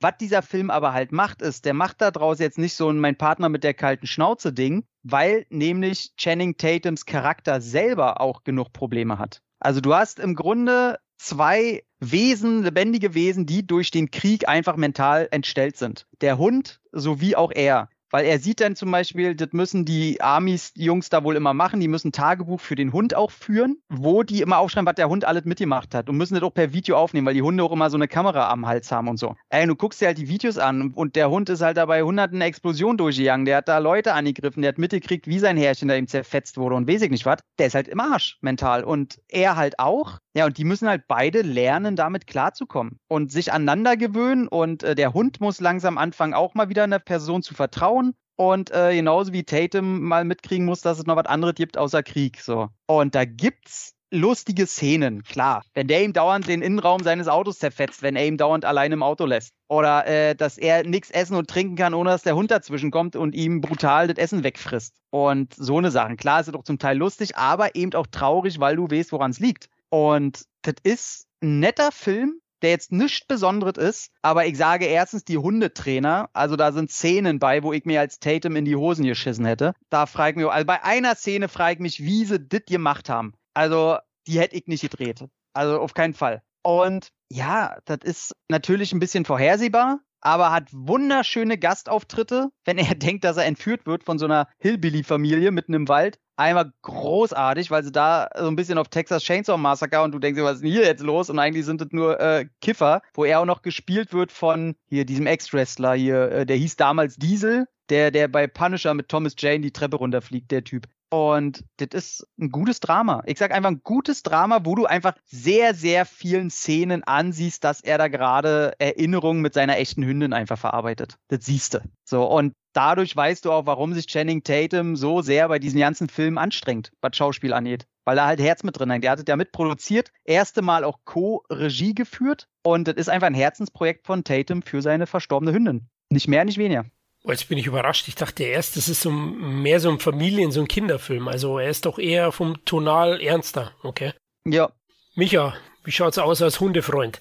Wäre das was für dich? Ja, wahrscheinlich absolut. Ich wollte gerade schon sagen, das klingt voll nach einem Film für Hundemenschen. Finde ich mega interessant. Einfach, ich finde so viel an dem Film eigentlich interessant. Erstmal hätte ich niemals gedacht, dass ein, ohne das abzuwerten, ein Hundefilm mit Channing Tatum es ins Kino schafft, auch über die amerikanischen Grenzen hinaus. Also Klar, der lief jetzt nicht tausendfach hier, aber allein das respektiere ich schon. Dann die Hintergrundstory wusste ich nicht. Das finde ich dann noch viel, viel interessanter an der ganzen Geschichte, weil es dann erklärt, warum gerade Channing Tatum sowas macht. Weil ich habe schon oft bei gerade so Leuten wie ihm auch das Gefühl, es gibt immer mal den Film, wo man dann PR-technisch erzwingen will, dass man sagt, hier, der kann auch mehr oder da steckt mehr Facette hinter dem Schauspieler. Es gibt ja immer mal so Filme, wo dann Reese Witherspoon durch die Wüste wandert oder was weiß ich. Und jetzt, wo ich das alles so gehört habe, hat der Film irgendwie viel, viel mehr Gewicht für mich. Der steht jetzt auf jeden Fall viel weiter oben auf der Liste. Und da meine ganze Family halt auch Hundefamilie ist, auch Hunde hatte und so, befürchte ich, da käme ich auch nicht drum herum. Früher oder später. Das, das, das Miese war ja, ich war ja mit jemandem im Kino und äh, dem habe ich die Story erst danach erzählt. Oder als die Credits kamen, und da ich ihm dann auch erzählt, ja, ähm, hier. Er war schon so, so, so ein bisschen äh, so emotional ergriffen. Und dann meine ich so, ja, hier, er hatte der für seinen Hund gemacht und so. Er so, was? Und dann steht am Ende auch noch, ja, äh, an Gedenken und vielen Dank äh, für ein Leben mit dir. Und dann steht der Name von dem Hund, welcher oh halt auch der Name von dem Hund im Film ist. Das heißt, er hat bei den Dreharbeiten natürlich die ganze Zeit diesen Hund mit dem Namen von seinem Hund angeredet, von seinem Ex-Hund. Ey, wenn du das weißt, ey, ohne Scheiß, der saß dann auch da und, komm, das kannst du mir nicht sagen. Oha, oha, das wird mich auch triggern. ja. Okay, ich werde ihn anschauen, weil ich habe ein Hundeleben und ja, kommt in meinem Fressen ab. Aber erst im Heimkino dann, ja. Ich glaube, der läuft ja, ja schon. Ja, da reicht der auch. Wie gesagt, ich habe dem eine sehr, sehr, sehr liebevolle 6 von 10 gegeben, die er sich auch komplett verdient hat. Weil das halt auch kein, das ist nichts besonders Großes, ne? Aber äh, ist einfach für Hundefreunde so ein richtig guter Film. Ja, wie Lost City halt, ja. Genau. Gut. Mhm. Hallo?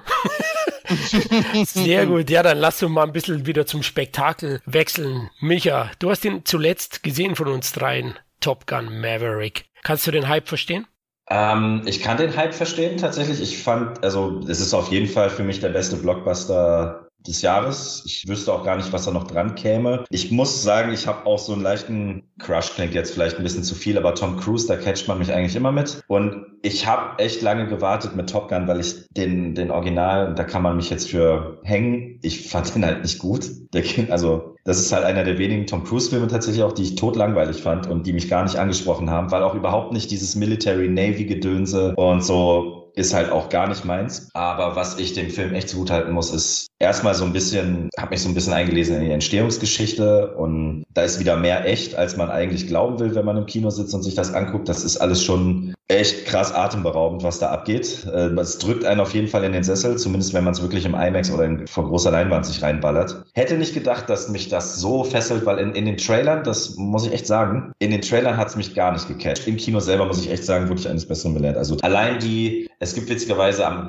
recht am Anfang, wo, glaube ich, seine Figur sogar eingeführt wird in den Film, mit dieser Hyper, mit diesem Hyperschallflug. Das war ein richtig geiles Stück Kino. Also muss ich sagen, hat mich echt mitgerissen und was ich dem Film extrem zugute halte, ist, dass Tom Cruise endlich mal mit seinem Alter spielt. Also, dass der da endlich mal drauf eingeht äh, und das so ein bisschen verarbeitet, weil kurz vorher sieht man noch den neuen Mission Impossible Trailer, der mega mega ist, aber du hast immer das Gefühl, so langsam kommt er jetzt ins Alter, wo man vielleicht auch mal, es muss ja nicht immer selbstironisch sein und das ist bei Top Gun eben auch gar nicht der Fall, aber zumindest mal eine Story, wo auch er vielleicht mit gewissen Sachen mal abschließen muss. Und das haben die echt cool und äh, überhaupt nicht übertrieben emotional dargestellt und so. Ich fand das alles extrem schlüssig, extrem, das ist einfach wirklich der rundeste, vielleicht, vielleicht sogar der rundeste Blockbuster, den ich bis jetzt gesehen habe dieses Jahr. Ich fand da nichts peinlich dran. Was ich ganz interessant finde, ist, wie sexualisiert Männer werden in dem Film. Es gibt wirklich keinen eingehüllten Body, den man da nicht irgendwann sieht. Aber irgendwie, keine Ahnung, auf eine charmante Art und Weise fand ich äh, alles okay, ist gar keine Kritik. Ja, mir hat er gefallen. Ich würde ihm wirklich jeden, jedem empfehlen. Der ballert gut. Der Score ist extrem gut, wie ich finde. Und ähm, keine Ahnung, ich, ich würde ihn mir nochmal angucken, tatsächlich. das ist, glaube ich, das höchste Lob. Tom, wie fandst du ihn? Sehr, sehr ähnliche Meinungen. Also ich finde den ersten Teil auch schrecklich, Top Gun. Ähm, ich finde, da ist nicht ein Charakter bei, den ich sympathisch finde. Ich würde sogar so weit gehen, dass ich sage, ich finde da nicht mal ein Charakter charismatisch, außer höchstens Well Kilmer, der die einzige Stimme der Vernunft dort ist, als Iceman.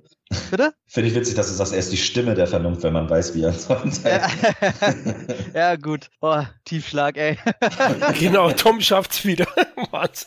Und weil er der Einzige ist, ey, die spielen da alle mit Millionen rum und Tom Cruise kommt im ersten Teil da an und äh, der scheißt einfach auf alles. Ich finde, wie er da die Frauen anmacht oder die Frau, alles schrecklich. Ich finde die Frauen sowieso schrecklich. Ich finde alle die Typen, die sich für die geilsten halten, das finde ich alles so schlimm. Tom Cruise will ich die ganze Zeit im ersten Teil auf die Fresse hauen. Ich finde wirklich fast unguckbar für mich, weil ich diesen Typen so eklig finde. Und dann hatte ich aber durch den Trailer und durch die Background-Geschichte und dadurch, dass ich Tom Cruise sehr äh, zutraue, dass er uns einen guten Film jetzt äh, abliefert, äh, habe ich den natürlich geguckt, auch wieder im ScreenX. Und ey, wenn der Film schon anfängt mit denselben Kamerapositionen, mit demselben Song, der eingeleitet wird. Und du siehst wieder einen Flugzeugträger, du siehst dieselben Ockerfarben, der Sonnenuntergang und die ganzen Militärheinis, die da rumgurken wie gesagt, ich war im ScreenX, wo ja auch nochmal die Surround-Anlagen ein bisschen geiler sind und der erste Jet knallt von diesem Flugzeugträger und wir wurden so in die Sitze geballert. Also meine Fresse. Und da haben wir uns schon angeguckt und dachte so, Alter Vater. Und ich muss sagen, ey, bis zum Ende, der geht so gut durch, weil er nicht den Fehler macht, dass er mit heutigen Sehgewohnheiten das alles anreichern muss. Er ist wie ein 90er-Jahre-Film, der halt ein bisschen länger geht. Mit der Technik von heute die man in der echten Standarbeit zu leisten vermag. Und das heißt, dass du, du hast einfach keine Charaktere, die irgendwelche Ecken und Kanten haben. Die sind alle so glatt gelutscht. Jede Szene ist so glatt gelutscht, so vom Drehbuch her einfach so in die glitschige Hand in Form gepackt, dass da sagt, ey, hier gibt's schwarz und weiß, hier würde irgendeine Moralfrage aus dem Ü-Ei bekommen. Ganz einfach, ey, ganz ehrlich, das ist einfach so geil 90er. Und das ist eine Art und Weise, den Retro-Charme, den jetzt alle irgendwie haben wollen, so zu honorieren, wie das, glaube ich, kaum einer so perfekt schafft, weil alle, ich weiß, ihr liebtet alles, aber diese Stranger Things Scheiße, wo jeder ein T-Shirt anhat und hier, weißt du noch, weißt du noch, den 80ern, das fanden wir alle toll. Ja, halt die Fresse, Mann, mach's lieber mit Liebe, ey, du Arschloch. Du brauchst nicht im Hintergrund eine 3-Meter-Figur damit, weil ich bin auch Ghostbusters-Fan, sondern er macht es so, wo du merkst, das ist jemand, der schon fast 60 ist, der weiß, wie das alles funktioniert, der nicht das aufgeregt machen muss und dadurch wahrscheinlich der ist, der am Ende des Tages eigentlich mit den größten Trompeten durchs Ziel ballert. Und ganz ehrlich, also wenn der keine Technik wenigstens Oscar-Nominierungen bekommt, dann weiß ich auch schon, dass es eine Oscar-Landschaft wird, wo Everything Everywhere auch keine Oscars kriegt und dann fickt euch alle. Aber der Showdown, die letzte halbe Stunde, ganz ehrlich, wie macht man das, dass man weiß, okay, man fickt mit einem Lächeln die 90er. Man sagt ganz am Anfang, ah, da stehen nur ein paar alte F-16-Maschinen rum. Einfach am Anfang erzählt man das in so einem Mission Briefing und man weiß, Oh, am Ende werden die in diese alten F-16-Maschine einsteigen, mein Freund. und es wird großartig sein und es ist großartig. Ach, und dass er da noch am Ende eine kleine Szene reinbringt, die mich wahnsinnig an Behind Enemy Lines erinnert, hier im Fahnenkreuz mit Gene Hackman, das Ding, wo der Helikopter noch ihn angreifen will, während er zu Fuß ist. Das war für mich noch so ein kleines Highlight, wo ich gedacht habe, meine Fresse, geil. Es ist einfach ein guter Film, ey. Und der Showdown, der rockt einfach. Also ganz ehrlich, wer da sagt, das ist ihm entweder zu lang oder da passiert zu wenig oder zu viel und irgendwie, nee, das ist so genau richtig. Und wie Micha auch schon gesagt hat, ich finde es sehr gut, dass äh, wir in einem Zeitalter leben, wo auch mal Männer langsam immer mehr sexualisiert werden. Das hat sie, haben sich die Frauenwelt mal langsam wirklich verdient. Finde gut. Finde einfach alles gut an diesem Film. Der ist bei mir bloß, ich hype den nicht. Ich sage einfach, das ist ein wahnsinnig guter Film, aber 10 von 10 ist bei mir was anderes. Aber der verdient sich schon seinen, seinen Kommerzplatz mit seinen knapp eine Milliarde, die er jetzt da eingespielt hat. Ja, schön, dass du das Hype mir überlassen hast, weil ich hype den grenzenlos. Finde es perfektes Blockbuster-Kino der alten Schule, habt es schon erwähnt. Der packt einen auch emotional. Ja, die Figuren mögen glatt sein, aber es ist sehr pointiert umgesetzt und dramaturgisch funktioniert er super, hast du schon gesagt, was speziell im Finale passiert. Natürlich weißt du, Eiche überlebt, aber die machen das so spektakulär. Wusstest du das? Ich habe mir gedacht, ich hätte mir auch denken, weil Tom Cruise weiß, egal wie erfolgreich dieser Film wird, er wird davon keinen dritten Teil machen. Und vielleicht, ich habe mir gedacht, ey, vielleicht um seinen alten Freund zu ehren, rettet er mit irgendeiner Aktion seinen Sohn, um es wieder gut zu machen. Ich hätte mir sowas bei Cruise vorstellen können. Theoretisch, es wäre, ich wäre auch vollkommen d'accord gegangen, es wäre auch in Ordnung gewesen, wenn der Film in diesem Moment endet, ja, für ihn auch. Aber nein, der Film ist ja pure 90er und da stirbt der Held nicht. Zumindest nicht jetzt in Top Gun und Sexualisierung der Männer, Tom, gab es in den 80ern schon. Rocky 3 hast du erwähnt. Und ja, aber Top es hat ja Gun dann 1. aufgehört. In den 90ern und 2000ern gab es es ja nicht mehr. Ja, müsste ich nochmal nachdenken, vielleicht weniger, kann sein. Also in den 80ern, Tony Scott halt, der Film hat auch diesen Tony Scott-Vibe, das haben sie super geschafft. Soundtrack angesprochen, habe ich mir sofort gekauft. Ich sitze hier während des Podcastes mit dem Top Gun Maverick Shirt vorm Rechner. Also Mhm. ich kann da nicht ganz neutral sein. Ich halte den Film auch für, einen für einen der besten Blockbuster der letzten Jahre und ähm, ist perfektes Feelgood-Kino auch, ja. Also Ich glaube, eine, eine Lieblingsszene habe ich. Also da das hat es mir so aus den, aus den Socken gehauen, wo der, also wir spoilern jetzt einzelne Szenen, ne, Leute, äh, wenn nicht mal eine Minute vorspulen, wo der, in Anführungszeichen, Bösewicht den Sohn im Visier hat und du denkst wirklich, ey, was wollen die denn jetzt noch machen? Weil der hat kein, keine, hier diese Ablenkungskugeln da, wie heißen die Dinger? Ablenkungskugeln. Naja, hier, womit man die, die Missiles ablenkt, wenn die schon in der Luft sind. Und wo Tom Cruise dann mit so einer Hartbremsung sich hinter den fallen lässt und diese Dinger abschießt. Alter Schwede. Ey, das war ein Manöver, wo ich gesagt habe, Alter, das ist ja so geil. Und im Kino war das ja noch so, dass wenn die Dinger mal abgeschossen werden, das Soundsystem hat es so gemacht, dass immer von vorne nach hinten die Dinger dann in den Soundbits kamen, so. Und dann hast du das immer von vorne nach hinten gehört. Ey, Alter. Alter, Leute, Leute, Leute. Da muss ich ja auch mal sagen, da wurde mir das Höschen nass, ey.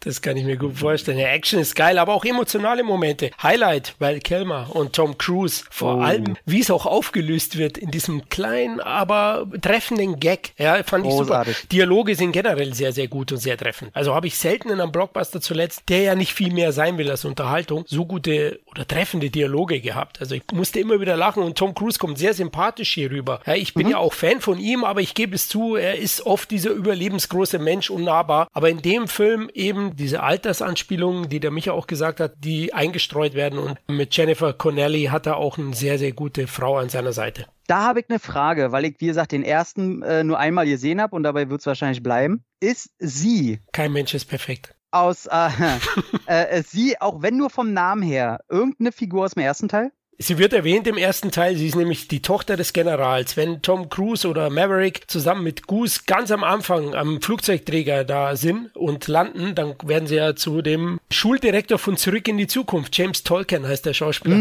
vorgeladen. Geiler, geiler Typ. Und da sagt er, Maverick, sie haben die Tochter des Generals angebumst. Und das ist sie. Der Name fällt da, also sie, sie taucht Ah, nicht, auf, aber okay. sie wird erwähnt, ja. Also da hat man schon den Bezug hergestellt, ja. Genau. Also er hat auch schon viel Fanservice, ja, in, in kleinen Punkten und er schafft es ja auch für mich. Ich mag Top Gun 1 sehr, aber ich, mir ist schon bewusst, was ich da schaue und der zweite ist besser als der erste. Definitiv. Und er macht den ersten auch besser. Auch schön, dass ihm seine, seine Größe mittler, also in dem Film egal ist. Also er steht nicht mehr auf Kisten. Äh, ja, was ist ja nun mal realistisch bei allen Filmen, so wie viele Leute auf Kisten stehen, ne? Also da- das ist kein Tom Cruise-Ding. Aber du siehst, wie er einfach, ähm, und das hätte er ganz, ganz schnell umspielen können mit anderen Kamerapositionen. Du siehst ganz oft, wie sie ihn in einer Halbtotalen zeigen oder so, wie er vor den Leuten immer steht oder so. Und ganz bewusst guckt er nach oben, ganz bewusst wird er gezeigt, wie er kleiner ist als alle anderen. Und ey, finde ich wunderbar. Weil er kann ja trotzdem diese Autorität ausstrahlen. Richtig. Und die neuen Figuren sind auch gut. Sei es John Hamm, sei es Glenn Powell, sei es Miles Teller, sei es Monica Barbaro oder wie sie heißt, glaube ich. Die sind alle gut, ja. Also die sind perfekt gecastet. Man hat Angst um die. Ja, richtig, genau, genau. Und, und Hangman ist einfach so eine 80er-Jahre-Figur, ja. ja, Hangman ist geil. Hangman ist geil. Ich musste schon in meinem Umfeld mitbekommen, dass die meisten Mädels, also meine Töchter so, oh, Hangman, da muss ich jetzt auf Insta schauen, wie der heißt. Ja, ja, ja, ja. Also, Sie genauso. Also als die in, in den Raum gegangen dachte so, boah, nee, also da könnte ich mich nicht konzentrieren, wenn ich in der Truppe wäre, ey. Stimmt. Also vor allem, wenn du sie mal, also sie, sie ist auch da sehr gut hergerichtet, finde ich. Sehr natürlich, passt in die Rolle, aber auch sexy. Und wenn man die dann auch mal googelt, was ich nach dem Film gemacht habe, ui, da, Ja, ja, ganz Uh. durch Zufall bist du da mal raufgekommen, weil du den ganzen Cast natürlich angeguckt hast. da, da musste ich mir die Stirn abtupfen, du. Da ich heiß, heiß gelaufen. also passt. Also ich finde auch ein rundum gelungener Blockbuster, den man, wenn man einen Blockbuster in diesem Jahr gesehen haben muss, dann denke ich auch Top Gun Maverick allein auf, aufgrund der Wucht. Ob man Buzz Lightyears Vorgeschichte in Lightyear sehen muss, Tom, da bin ich mir nicht so sicher. Die Kritiken sind doch sehr mau für einen Pixar-Streifen. Es ist nicht die Vorgeschichte. Es kommt ein oh. kleiner Text am Anfang, wo einfach nur steht, in Toy Story von 1995 erzählt Andy dass er Buzz Lightyear aus dem Film Lightyear sein Lieblingsfilm ist. Und dieser Film ist der, den Sie jetzt sehen. Also es ist quasi der Film, den man sich in Toy Story quasi angucken kann. Ja, dir kann man auch alles verkaufen. Natürlich, ja, das steht da da, aber fuck, natürlich spielt sie mit dem Lightyear-Namen, ja. Halleluja. Ja, ja, nee, sicher. Ne? Ich habe gedacht, dass die reale Geschichte ist von einem Astronauten, worauf denn dieses Spielzeug beruht. Aber nee, es ist einfach nur dieser Film, der in der Welt von Toy Story existiert, was Andys Lieblingsfilm ist. Und das ist dieser Film. Ist es auch dein Lieblingsfilm?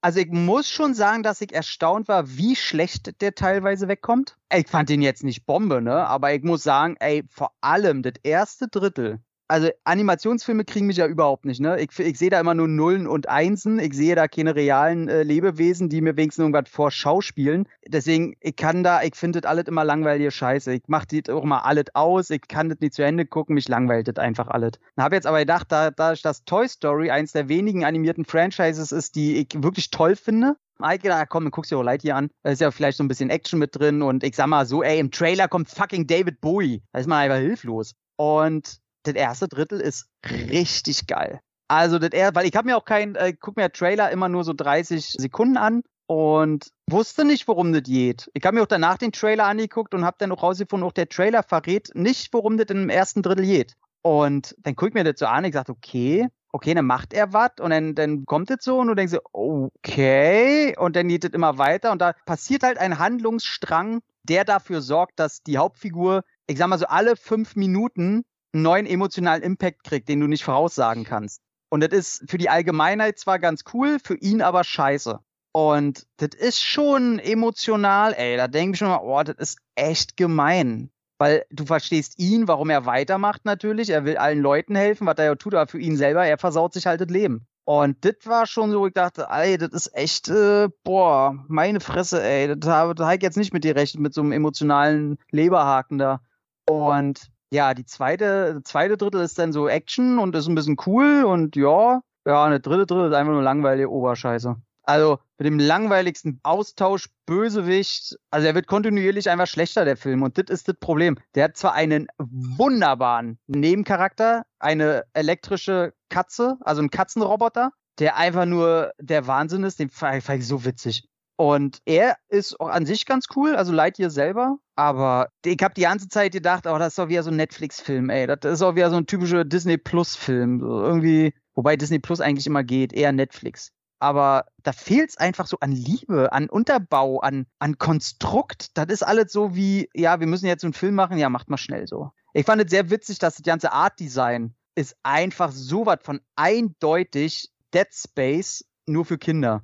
Also, äh, wie krass die sich bei, bei der Spielerei Dead Space bedient haben, das ist einfach unglaublich. Die ganzen Stationen, alles, was die an Technik benutzen, ist einfach fucking Dead Space. Und ein bisschen Star Wars kommt hier und da noch, wobei, muss ich tatsächlich sagen, Lightyear hat die geileren Laserschwerter als Star Wars. Blasphemie! ja, die sind halt, das Geile ist, die sind halt an einer Seite geschützt, sodass du nur an einer Seite das Laserschwert hast. Was ich einfach so mega sinnvoll finde, damit du das halt nicht selber abkriegst wie ein Dussel. Und ich finde, die sehen auch geil aus und die benutzen sie auch cool. Aber ja, die haben schon alle recht. Das wirkt, oder wie früher so eine Disney-Zeichentrick-Fortsetzungen. So, das ist zwar irgendwo cool, aber da fehlt so richtig das Herz und das merkst du. Außer im ersten Drittel, wo sie das wirklich gut machen. Aber naja, deswegen muss man auch überhaupt nicht im Kino gucken. Der hat keine Bildgewalt, der Film. Okay, also klingt statt nach einem Spin-off nach einem Rip-Off.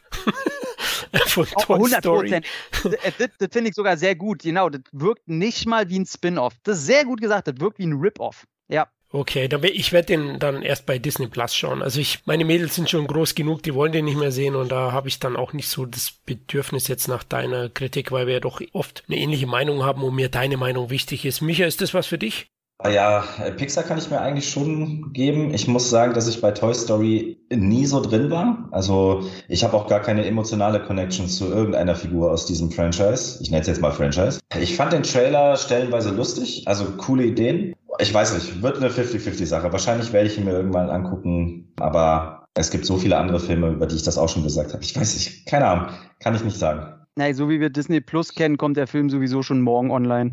Ja, ja, also definitiv sehr zeitig. Hat ja eh manche gewundert, dass er überhaupt ins Kino kommt. Und so wie, sie, wie das klingt von deiner Seite, hat man da, glaube ich, auch nicht die höchste Priorität in diesen Film gesteckt. Kommt mir so vor, auf jeden Fall. Aber ich habe einen Film gesehen, den sollte man unbedingt im Kino schauen. Elvis von Baz Luhrmann. Nachdem das Freddie Mercury bzw. Queen Biopic Bohemian Rhapsody ein Riesenerfolg war 2018, hat er über 900 Millionen Dollar eingespielt, war ein Mega-Hit. Ein Jahr später kam dann äh, die Biografie von Elton John, Rocketman, ins Kino, war auch gut und war erfolgreich. Und 2019 hat dann Warner eben endgültig grünes Licht für Elvis gegeben. Lerman hat bereits seit 2014 an dem Projekt gearbeitet. Und jetzt ist es endlich erschienen. Klar, durch Corona haben sich die Dreharbeiten mehrfach verschoben. Das war der Film, wo Tom Hanks Corona übrigens bekommen hat. War in den Medien überall damals. Das war eben am Set in Australien bei Elvis. Und ich bin gleich im Startwochenende ins Kino gegangen mit meiner Frau. Mir haben die Trailer super gefallen. Ich bin Elvis-Fan, jetzt kein riesiger, also ich habe keine Tolle auf dem Kopf und bin auch kein Rockabilly, aber ich mag halt Elvis und seine Musik. Und der Film beleuchtet ja das Leben und die Musik von Elvis Presley im Kontext seiner eher komplizierten Beziehung zu dem rätselhaften Manager Colonel Tom Parker, gespielt von Tom Hanks. Also das war der Manager, der Gewiefte, der Elvis natürlich auch ausgenutzt hat. Na, insgesamt kann ich vorweg gleich mal sagen, wo Buzz Lerman draufsteht, ist auch Buzz Lerman drin. Also das muss einem bewusst sein. Es ist sehr, sehr laut, sehr schrill, hat schnelle Schnitte, hat Splitscreen-Aufnahmen, pulsierende Beats, aber das passt eben zum Musikthema und zu Elvis und ich war echt begeistert. Also Lerman empfacht da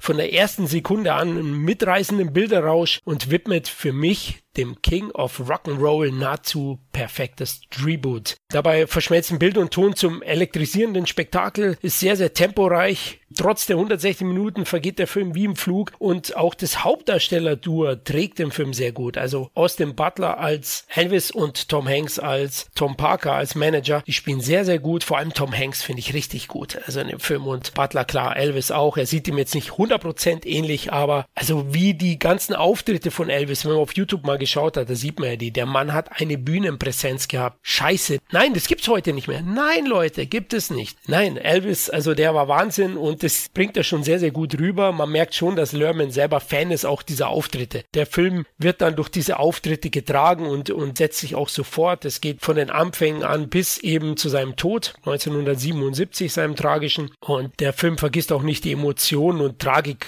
der Lebensgeschichte rüberzubekommen. Es ist eine Legacy, die wird da gefeiert. Also geht der Film nicht besonders kritisch oder kritisch mit Elvis der Person um. Also das Thema mit Priscilla und ihm, die ja bei der Beziehung 13 bzw. 14 Jahre erst war, wird hier nicht beleuchtet und auch nicht erwähnt. Aber ich sehe es als, als Tribute-Film, ähnlich wie Bohemian Rhapsody. Wer hier kritisiert hat, dass Freddie Mercurys Schattenseiten zu wenig beleuchtet werden, dem wird dann Elvis vielleicht auch nicht gefallen in der Richtung. Aber wenn man die Musik liebt, wenn man eine mitreißende audiovisuelle Wucht erleben möchte im Kino, dann muss man auf jeden Fall in Elvis reingehen. Wie steht ihr zu Elvis?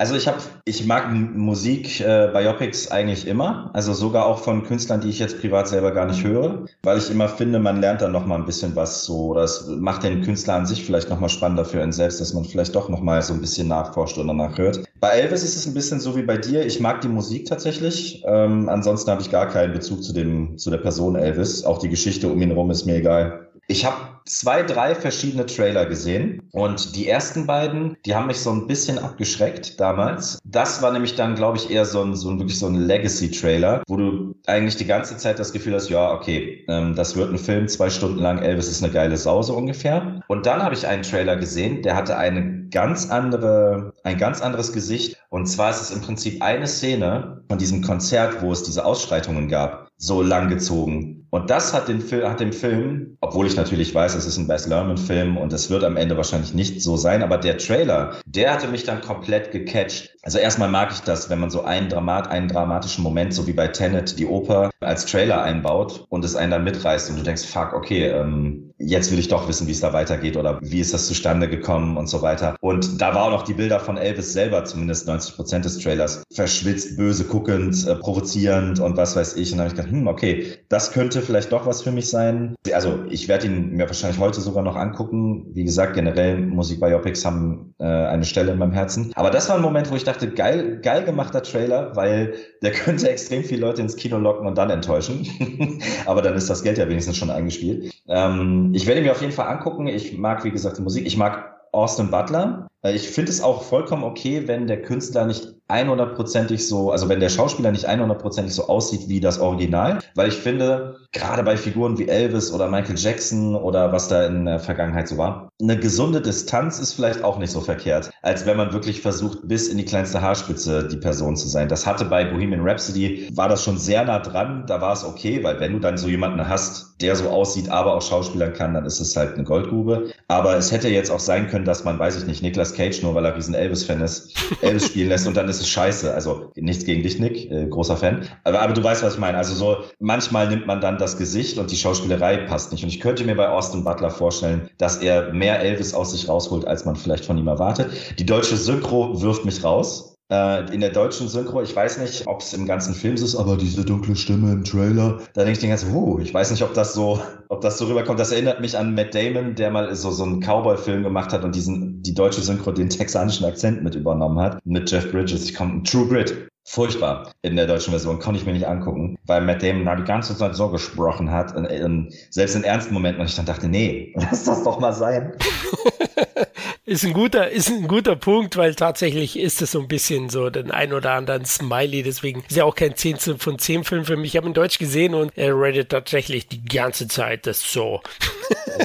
okay. Also schon ein bisschen, aber ich muss den sowieso noch in Englisch sehen, weil äh, Butler teilweise einige Auftritte selbst singt auch. Okay, das finde ich wiederum sehr geil. Das hat mir schon bei I Walk the Line zum Beispiel gefallen. Das fehlte mir dann bei Bohemian Rhapsody komplett, weil du da eben dann den Schauspieler, da hast du eben auf den Schauspieler gesetzt. Äh, gut, Joaquin Phoenix ist jetzt auch kein schlechter Schauspieler vielleicht. Aber ähm, ja, okay, das finde ich dann wahrscheinlich sogar noch beeindruckender. Ich gebe dem Film auf jeden Fall sehr viele Chancen. Ja, ey, ich bin Lerman-Fan, was soll ich sagen? Der hat durch, durch Moulin Rouge hat er bei mir so ein Stein im Brett der auch bis heute in meinem Freundeskreis halt äh, ganz viel so immer noch, ach, irgendwelche äh, Szenen, die uns rumzitieren äh, und mir fällt gerade auf, so, ach du Scheiße, ich habe mir den Trailer noch nie auf Deutsch angeguckt. Ich liebe den Trailer und ich muss sagen, dieser äh, Butler-Typ, ich weiß nicht, was der an sich hat, aber ich gucke mir den wahnsinnig gerne an. Also ohne jetzt irgendeine Homoerotik damit ins Spiel zu bringen, aber ich finde, der hat ein Aussehen. Ich weiß nicht, ob wird wahrscheinlich in der in der Elvis-Rolle sein. Er ist natürlich auch so inszeniert, dass ich mir den einfach wahnsinnig gerne angucke. Ich mag den den Stil davon und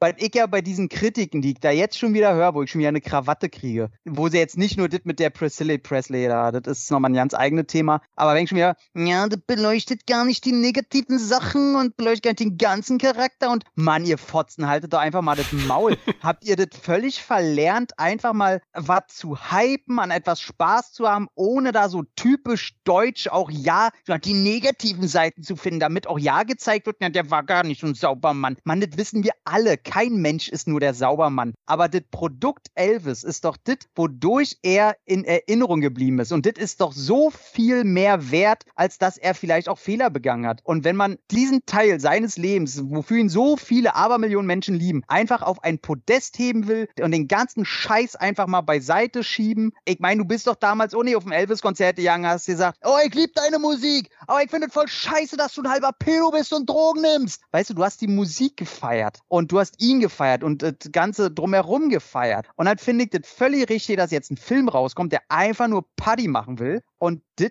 honorieren will. Und ich vermisse so eine Filme und deswegen, ich kann mir sehr gut vorstellen, wenn mir das mit seinem, naja, ich bin hier der Elvis und die deutsche Synchro mir nicht alles versaut, so wie ich das raushöre, kann ich mir echt vorstellen, dass ich in diesen Film reingehe und ich komme raus in einem absoluten Partymodus. Ich muss sagen, Elvis ist mir als, als Künstler total egal. Ich verbinde gar nichts mit dem. Wurde in meinem Elternhaus nie gehört. Der war nie Thema. Ich habe null Verbindungspunkte mit ihm. Ich könnte dir jetzt nicht mal ein Lied gerade, glaube ich, von ihm raushauen. Ich weiß bloß, dass der manchmal ein paar Filme gemacht hat, dass der sehr wichtig war für den Rock'n'Roll, dass der, naja, was man halt so kennt, ne, wenn man davon keine Ahnung hat. Aber ich bin mega interessiert an diesem Film, weil ich glaube, dass er einfach Party zelebriert. Und äh, das ist das, was ihn größtenteils ausgemacht hat, scheinbar. Und deswegen, ich hab richtig Bock. Ja, das freut mich, dass ihr beide da offen gegenüber seid. Ich fand den sehr, sehr gut und natürlich greift er auch so ein bisschen politische Themen zu der damaligen Zeit auf, weil Elvis da involviert war. Er hat ja dieses Comeback-Special gemacht, wo er diesen mhm. Martin Luther King äh, Gedächtnissong sozusagen gesungen hat und äh, auch, ich meine,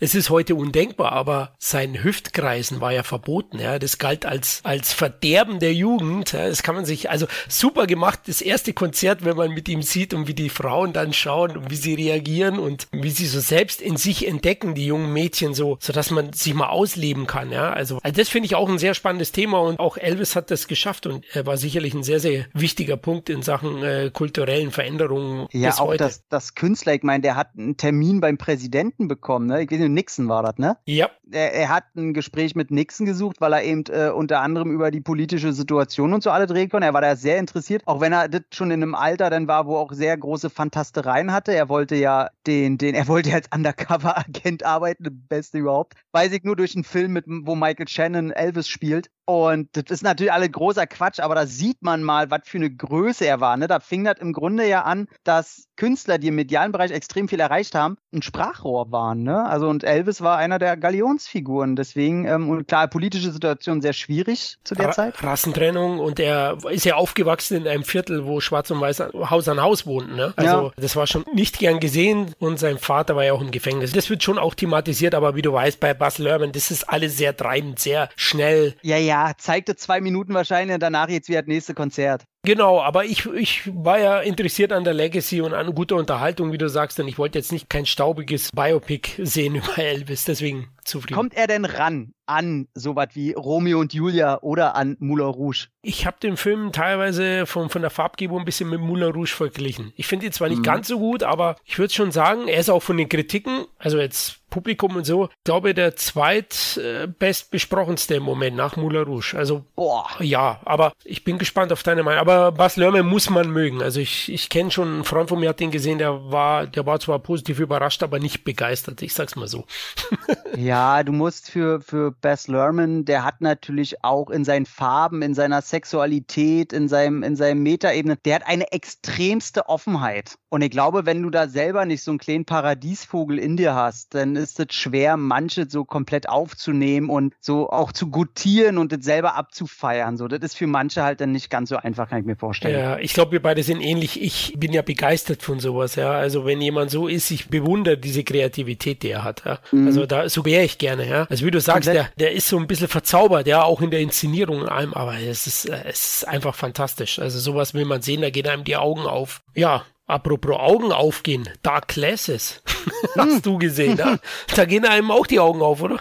Ja, äh, ich sag mal, besser wird, wenn die Augen zubleiben. Ähm, Oh, ich und Dario Argento, ne? Wir haben ja, wir haben ja eine Geschichte. Wer damit jetzt gar nichts anfangen kann, Dario Argento war einer der Galionsfigur des italienischen Giallo-Genres, der sich quasi, kann man das so sehen, dass das so der Vorgänger vom US-amerikanischen Slasher-Genres war, der schon vorbereitet wurde von äh, so Regisseuren wie äh, dem europäischen Regisseuren wie Mario Bava und Richtig. sowas. Mhm. Der ja wiederum so ein bisschen fußt auf sowas wie Psycho, wo wir wieder in Amerika wären, ne? Also die haben sich da gegenseitig so die Klinke in die Hand gekommen. Ich sag mal so, die Amerikaner oder Hitchcock hat so ein bisschen die Tür aufgeschlossen. Die Europäer, besonders die Spanier und Italiener, haben sie eingetreten. Und äh, danach haben die Amerikaner, sind dann gerne durchspaziert, wo sie sehen, dass die Sperrangelweit jetzt offen war. Und Dario Argento war so, ist oder ist, denke ich mal, mit der bekannteste aus diesem Giallo-Genre. Der hat dann so etwas wie Suspiria gemacht oder Geheimnis der schwarzen Handschuhe oder Inferno und was nicht alle. War im Grunde äh, sehr oft dieselbe Geschichte, hat in den letzten Jahrzehnten eher gerade für Fans Blödsinn produziert, wo eher noch der Sleepless, der glaube ich von 99 oder 2000 war, so der letzte war, wo man sagt, ach, der war doch noch ganz nett. Und es geht halt immer darum, dass irgendwelche, meistens Frauen werden gejagt von jemandem, wo man nicht weiß, wer der Mörder ist. Man sieht oft schwarze Handschuhe, man sieht explizite Gore-Szenen bei den Morden. Es wird sehr viel mit Farbe rumgespielt. Meistens kommt auch irgendeine komische Szene, wo Tiere involviert sind. Und es sind immer dieselben Bausteine. Und ja, und irgendwie hat er seinen Zauber verloren. Er hat dann irgendwie so wie Card Player Jallo, der dann auch wirklich Jallo als Film hieß, äh, gedreht. Mit hier Olle, wie heißt er, Predator, drei Hauptdarsteller. Adrian Brody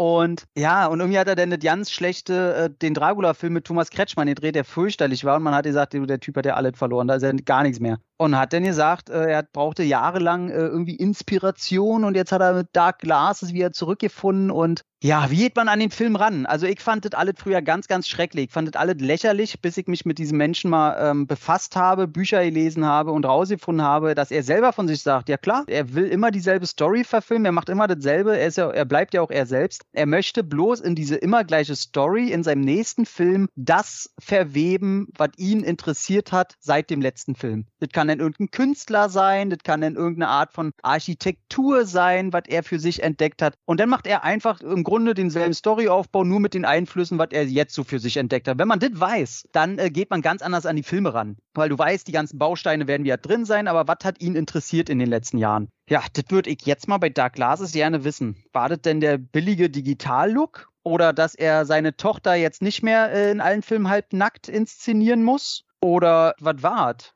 Weil es schon so ein bisschen strange. Also es ist wieder so, dass eine Frau, die dem horizontalen Gewerbe äh, zugetan ist, die wird halt von einem, von einem Mörder gejagt, der halt Prostituierte äh, tötet. Sehr, sehr gewalttätig. Und sie kann fliehen mit einem Auto, knallt dabei aber ein anderes Auto rein. Ein sehr schöner Stunt, wie ich finde. Tötet dabei aber äh, die Eltern, die in dem anderen Auto sitzen. Und nur der asiatische Junge bleibt zurück. Und fragt mich nicht wie, sie ist ab dem Moment blind. Sie schafft es irgendwie, diesen Jungen halb zu stehlen, weil sie sich jetzt für ihn verantwortlich fühlt. Und der Mörder jagt sie immer noch und äh, ja, eine Blinde und ein kleiner Junge werden jetzt quasi von einem Mörder durch die Stadt gejagt. Ey, was soll man dazu sagen, Leute? Die Schauspielerin, die so tun, so als wäre sie blind. also, ich weiß nicht, woher sie das kennt. Äh, aus irgendeinem Monty Python-Film vielleicht. Ja, irgendwie sowas. Also ganz schlecht, wie die eine Blinde spielen soll. Natürlich äh, Dario Argentos Tochter hier, wie, wie heißt sie nochmal? Asia Argento, genau, die auch in, die, in den Schlagzeilen gelandet ist, weil sie mit einem viel zu jungen Bub rumgemacht hat und den auch so ein bisschen bedrängt hat bei der ganzen Geschichte. Die sowieso nicht ganz koscher. Ich weiß nicht, ob ich das sexy finden soll oder einfach nur abartig. Und die spielt diesmal eine ganz normale Frau, die ich gar nicht erkannt habe, was sehr komisch ist, wenn sie im Film ihres Vaters mitspielt. Dann hast du wieder die schwarzen Handschuhe, du hast wieder die expliziten Szenen, du hast wieder eine ganz komische Szene mit Tieren, die rennen halt im Wald rum, gehen in den See und da werden sie von Wasserschlangen angegriffen. Einfach so. Das geht viel zu lange und die Schlangen sind auch auf einmal weg und die laufen weiter. Ey, das ist alles so dämlich. Ein Hund kommt wieder vor als klare Reminiszenz an Oh, wie hieß der? War das nicht Suspiria, wo der Hund dabei ist? Ja. Also er wiederholt sich natürlich wieder ganz doll selber, aber der ist irgendwie einfach nur, er schafft es nicht, dass man das so sieht, ah, jetzt hat er das so umgesetzt, jetzt hat er das mal so gemacht, sondern du guckst das und denkst dir, ah, das ist schon irgendwie alles ganz schön rattendämlich. Und irgendwie der einzige, der einzige große Unterschied ist, dass du diesmal von Anfang an weißt, wer der Mörder ist. Also ihm wird von Anfang an Gesicht gegeben, das ist der große Unterschied diesmal. Sonst muss man das in seinen Filmen immer rausfinden. Aber irgendwie ist cool. Der ist schon eklig brutal. Also seine 18 hat er auf jeden Fall verdient. Da ist schon so explizit brutal. Schon heftig. Also der ist nicht so kacke wie seine letzten Arbeiten. Äh, ich habe den immer ganz gerne mit, mit seinem Sleepless schon irgendwo verglichen, aber ich musste mir das jetzt nochmal so ein bisschen in Erinnerung rufen, aber selbst an Sleepless kommt er nicht ran. Von seinen Klassikern brauchen wir ja nicht erzählen. Ich glaube, er hat sein Mojo verloren. Der ist jetzt auch sehr, sehr alt. Er sollte vielleicht sich anderen Sachen zuwenden. Er hat ja als Schauspieler jetzt bei so einem Drama mitgespielt, wo es um ein Ehepaar geht. Da soll er wohl sehr gut abgeliefert haben. Vielleicht sollte er wieder lieber so machen, anstatt äh, seine ollen Mördergeschichten zu verfilmen, wo einfach halt doch irgendwann die Luft raus ist. Und das wahrscheinlich schon seit 20 Jahren. Ich darf es ja gar nicht laut sagen, ich bin nicht so ein Argento-Fan. Ja. Suspiria finde ich noch ganz gut, aber mit vielen Filmen, auch den genannten Klassikern, kann ich nicht so viel anfangen. Deswegen ist der jetzt auch gar nicht so auf meiner Agenda. Und, und wie du sagst, der Mojo hat er, glaube ich, schon sehr, sehr lange verloren. Ich sag Phänomena. Ja, es war das Mitte 80er, oder? Ende 80er? Äh, ja, der ist einfach äh, nur geil, wie er das da schafft, Slasher abzuliefern und er einen Soundtrack verwendet, der aus Metal-Tracks besteht, wo man eigentlich Spannung aufbauen sollte und er schafft es irgendwie, dass das wie Arsch auf einmal passt. Also das äh, muss man auch erstmal schaffen. Der ist gut. Ja gut, audiovisuell ist er sowieso schon immer seine großen Stärken gewesen, ne? inhaltlich. Hm, ja, aber Suspiria finde ich auch fantastisch. Also es gibt schon den einen oder anderen Titel, aber ich bin jetzt kein großer Fan. Micha, wie schaut es bei dir aus? Ähm, schließt mich der Meinung an. Ich habe ehrlich gesagt nicht mal auf dem Schirm gehabt, dass ein neuer Film kommt von ihm. Mehr kann ich dazu gar nicht sagen, ehrlich gesagt. Ja gut, du hast ja was ganz anderes angeschaut. Auch ein, äh, auch ein Gruselfilm, hat man früher so gesagt, wo ich ein Kind war vor 100 Jahren, Gruselfilm. auch ein Horrorfilm, ein Marvel-Horrorfilm, den würde ich jetzt zum Abschluss noch besprechen, weil wir wollten ihm keine zu große Bühne geben. Morbius hast du noch geschaut, oder Micha? Äh, nee, ehrlich gesagt nicht. Ich war mit meinem Film durch, aber ich, Ich habe den gesehen. Ja, äh, Tom hat ihn gesehen, aber ich werde ihn mir angucken, auch, weiß ich nicht, in zwei, drei Jahren vielleicht. Okay. Ach, Tom, hast du ihn noch gesehen, ja. Äh, ja, ja, ist ja eine Sony-Produktion, das heißt, die äh, auch Venom 1 und 2 verbrochen haben. Und wo ich bei Venom 1 und 2 da sitze und sage, ey, Sony, ihr könnt's halt auch einfach nicht, ne? Ihr ähm, haut da einen mittelmäßigen Käse raus, wo ich mir sage, ja gut, weil ich mir im Original aber Tom Hardy anhören darf, dessen Stimme ich einfach liebe, weiß ich nicht, was ich zu Morbius sei, sagen soll. Den haben wir uns angeguckt und, oder halt mir den alleine angeguckt, ich weiß es schon ja nicht mehr. Ist ein ganz, ganz schlimmer Film einfach. Also ich, ich, ich weiß nicht, was ich dazu sagen soll. Das ist, ich, ich habe ja schon sehr, sehr viele, oder ich möchte sagen, alle Comic-Verfilmungen gesehen äh, von den absoluten C-Krücken wie Albert Pyons Captain America oder dem verschollenen Fantastic Four-Film, den sie nur gedreht hatten, um die Rechte zu behalten und so ein Käse. Über Shadow, über das Phantom bis hin zu den großen Dingern, die dann natürlich jetzt später rausgekommen sind. Und ich möchte wirklich sagen, dass Morbius von allen Filmen der schlimmste ist. Und ja, ich habe Ghost Rider 2 auch gesehen. Oder, oder Bloodshot. Und ähm, da ist der meilenweit entfernt und meilenweit nach unten. Also Morbius ist wirklich eine Beleidigung. Also das ist, äh, da ist gar nichts. Das ist ganz, ganz schlimm. Ich konnte nicht glauben, was ich da sehe. Da ist, ich, ich würde sogar sagen, da ist halt nicht mal eine, wo man sagt, ja komm, der ganze Film ist bescheuert, wie bei Bloodshot. Der ganze Film ist reiner Dreck, aber der hat diese zwei Minuten da in dem Tunnel, die ganz nett sind, die sie schon im Trailer verbraten haben. Der hat nichts. So richtig nichts. Das ist ein ein von zehn, das ist, das ist einfach nur äh, ganz, ganz, ganz, äh, meine Güte, da war so gar nichts so. Da hast aber der Fledermaus jetzt die Flügel gestutzt. Du. Ja, ganz ehrlich, ey, sei einfach Ozzy Osbourne, beiß ihren Schädel weg, so, das ist einfach Dreck. Aber ich glaube, äh, zum Glück hat das Publikum ähnlich gesehen. Also mit einer Fortsetzung wird sich's wohl haben. Ja, der hat zum Glück echt nix eingespielt. Ey, Sony muss echt, also dass die jetzt das Glück haben, dass die noch den, den äh, Vertrag mit Marvel eingehen und jeder weiß warum. Weil jetzt die Venom-Teile und so, die kommen ja jetzt auch alle zu Disney Plus rein. Und somit weiß man natürlich, dass Sony mit Marvel zusammenarbeiten wird, dass das eine Welt wahrscheinlich alles wird, Metaverse-Scheiß, was weiß ich. Ohne das wäre Sony auch einfach äh, komplett baden gegangen, weil die wissen einfach nicht, wie man die Filme umsetzt. Die sind einfach so, die haben keine Ahnung. Ja, zum Glück haben sie jetzt ihre PlayStation-Titel, ne? wie Uncharted und Gran Turismo.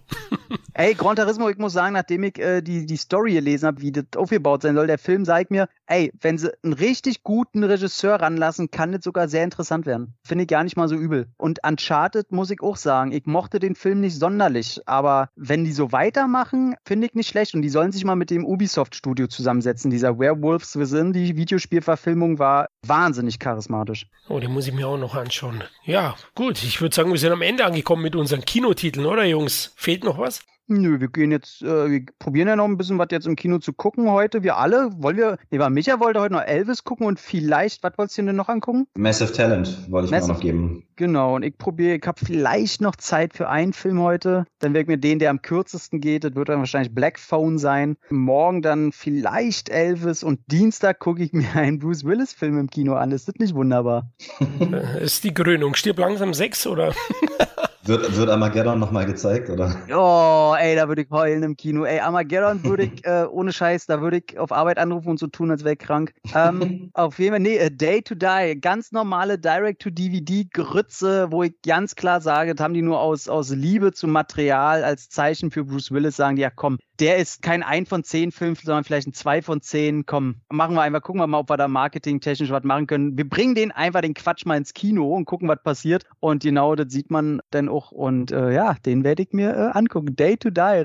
Ah, ey, ganz ehrlich, wann sieht man denn C-Movie-Rotz, der sonst vielleicht für 99 Cent bei Amazon Prime erscheint? Wann, wann sieht man das denn mal im Kino, ey? Das ist ja wunderbar. Ich glaube, das ist auch das Motto des Films, ja. Das Day to Ja, Die. der wird scheiße. Bruce Willis, den werden sie von hinten zeigen, den werden sie sitzend zeigen und in die Kamera direkt oder zwei Sätze sagen. Dafür ist er dick auf dem Cover. Ich freue mich.